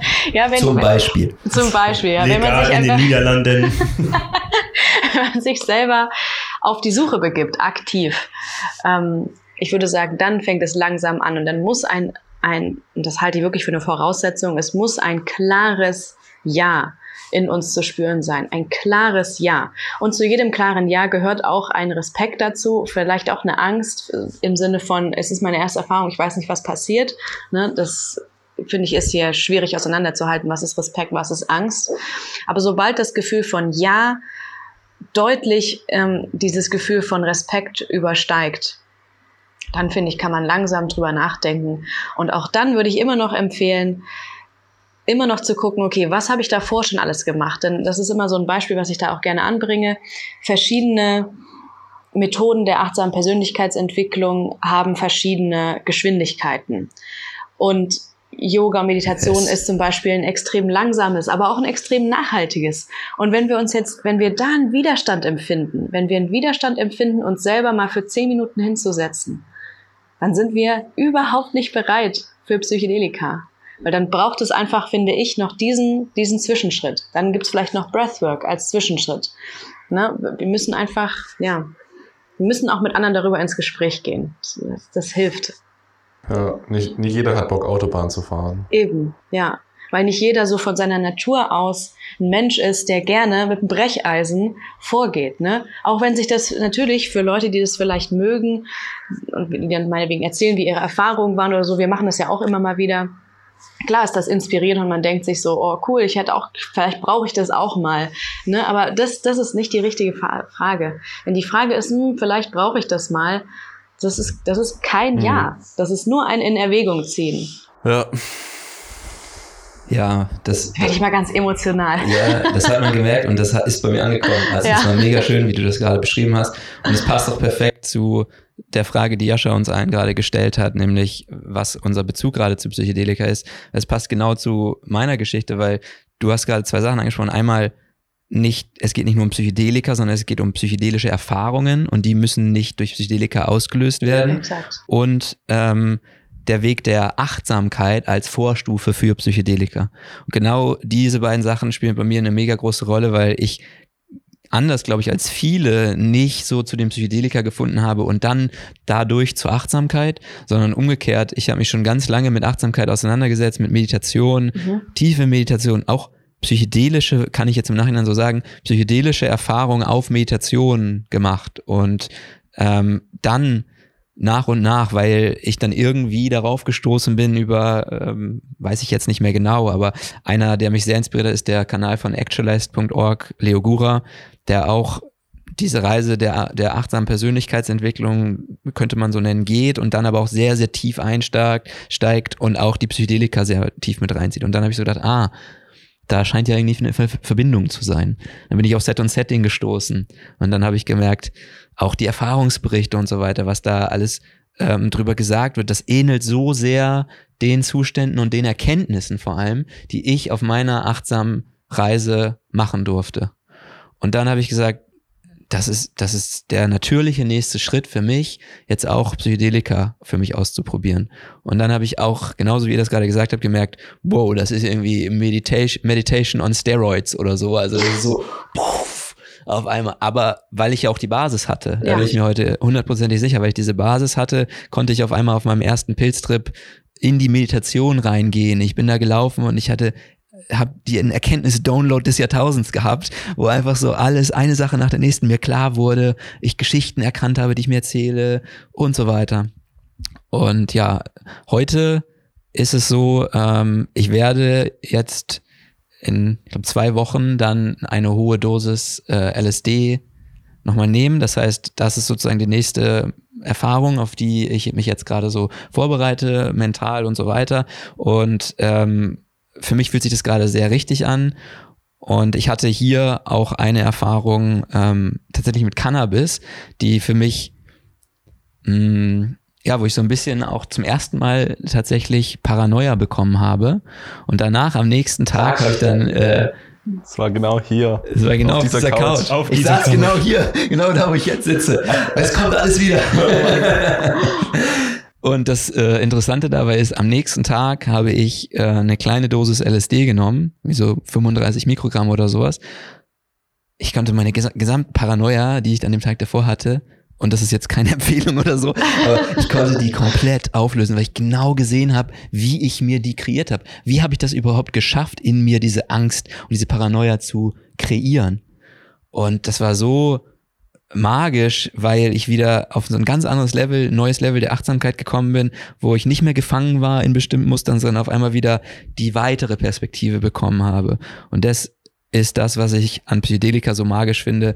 Die Perspektive erweitern, die Perspektive ändern auf die wichtigen Dinge, die dann sozusagen auch integriert werden können. Und genau deswegen möchte ich jetzt auch diese nächste ähm, höhere Dosis, also die Erfahrung mit einer höheren Dosis dann äh, machen, weil ich mir davon auch wieder viele neue Erkenntnisse dann erhoffe. Und genau, ich kann also zusammenfassend nur bestätigen, was du auch gerade gesagt hast, Isabel. Die Basis der Achtsamkeit hat für mich, war für mich das absolut Entscheidende, weil das potenziert das, das Potenzial von Psychedelika dann nochmal um ein Vielfaches. Mhm ähm, wo es vorher, ich kann es nicht sagen, weil ich es bei mir selber nicht kenne, ich habe das dann nicht einfach Psychedelika genommen, sozusagen ohne diese Basis zu legen, aber ich weiß auf jeden Fall, wie viel mir das in den Momenten geholfen hat. Und ja, das ist gerade so mein Bezug zu dieser zu diesen Substanzen und zu psychedelischen Erfahrungen generell. Ja. Cool. Danke euch allen. Danke fürs Gespräch. Dann belassen wir es doch mal hier am ersten Set und Setting Roundtable. Mega cool. Hat richtig Spaß gut. gemacht. Fand ich auch. Ja. Hat Spaß gemacht. Machen wir mal wieder. Gespräch unter Freunden. Und ihr durftet ja. dabei sein. ihr alle da draußen. Gebt gerne einen Kommentar unter dem Video. Genau. Wer hat am meisten Blödsinn von sich gegeben? bewertet wer war am unauthentischsten? Genau, wer war am unauthentischsten? Bewertet die Authentizität aller vier auf einer Skala von 1 bis 10. Wow. 10 am authentischsten. Weil die Egos dann nochmal richtig getriggert und wir verfallen alle in eine Depression. Okay, dann machen wir jetzt hier mal einen Cut. Ich, yes. danke, ich danke euch fürs Zuschauen und tschüss. Tschüssi.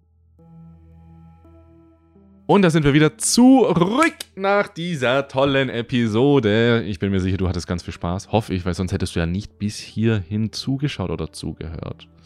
Also wie am Anfang gesagt, wenn du unser Projekt Set und Setting uns irgendwie unterstützen möchtest, dann gerne auf Patreon. Link ist unten. Das geht auch ganz schnell und einfach. Da werden wir dir sehr, sehr dankbar. Und ja, hilft uns auf jeden Fall super weiter. Denn wie du, wie du siehst, es, äh, ist wirklich ein Unternehmen geworden, weil umso mehr wir unternehmen, umso mehr Menschen können wir erreichen und umso mehr Menschen können wir zu psychedelischen Erfahrungen auf eine sichere und bewusste Weise führen. Und das ist die Vision und Mission dahinter. Und deswegen, jeder Cent hilft uns. Vielen, vielen Dank. Und wir sehen uns dann nächste Woche wieder. Pünktlich, Donnerstag 13 Uhr. Bis dahin sage ich, ciao.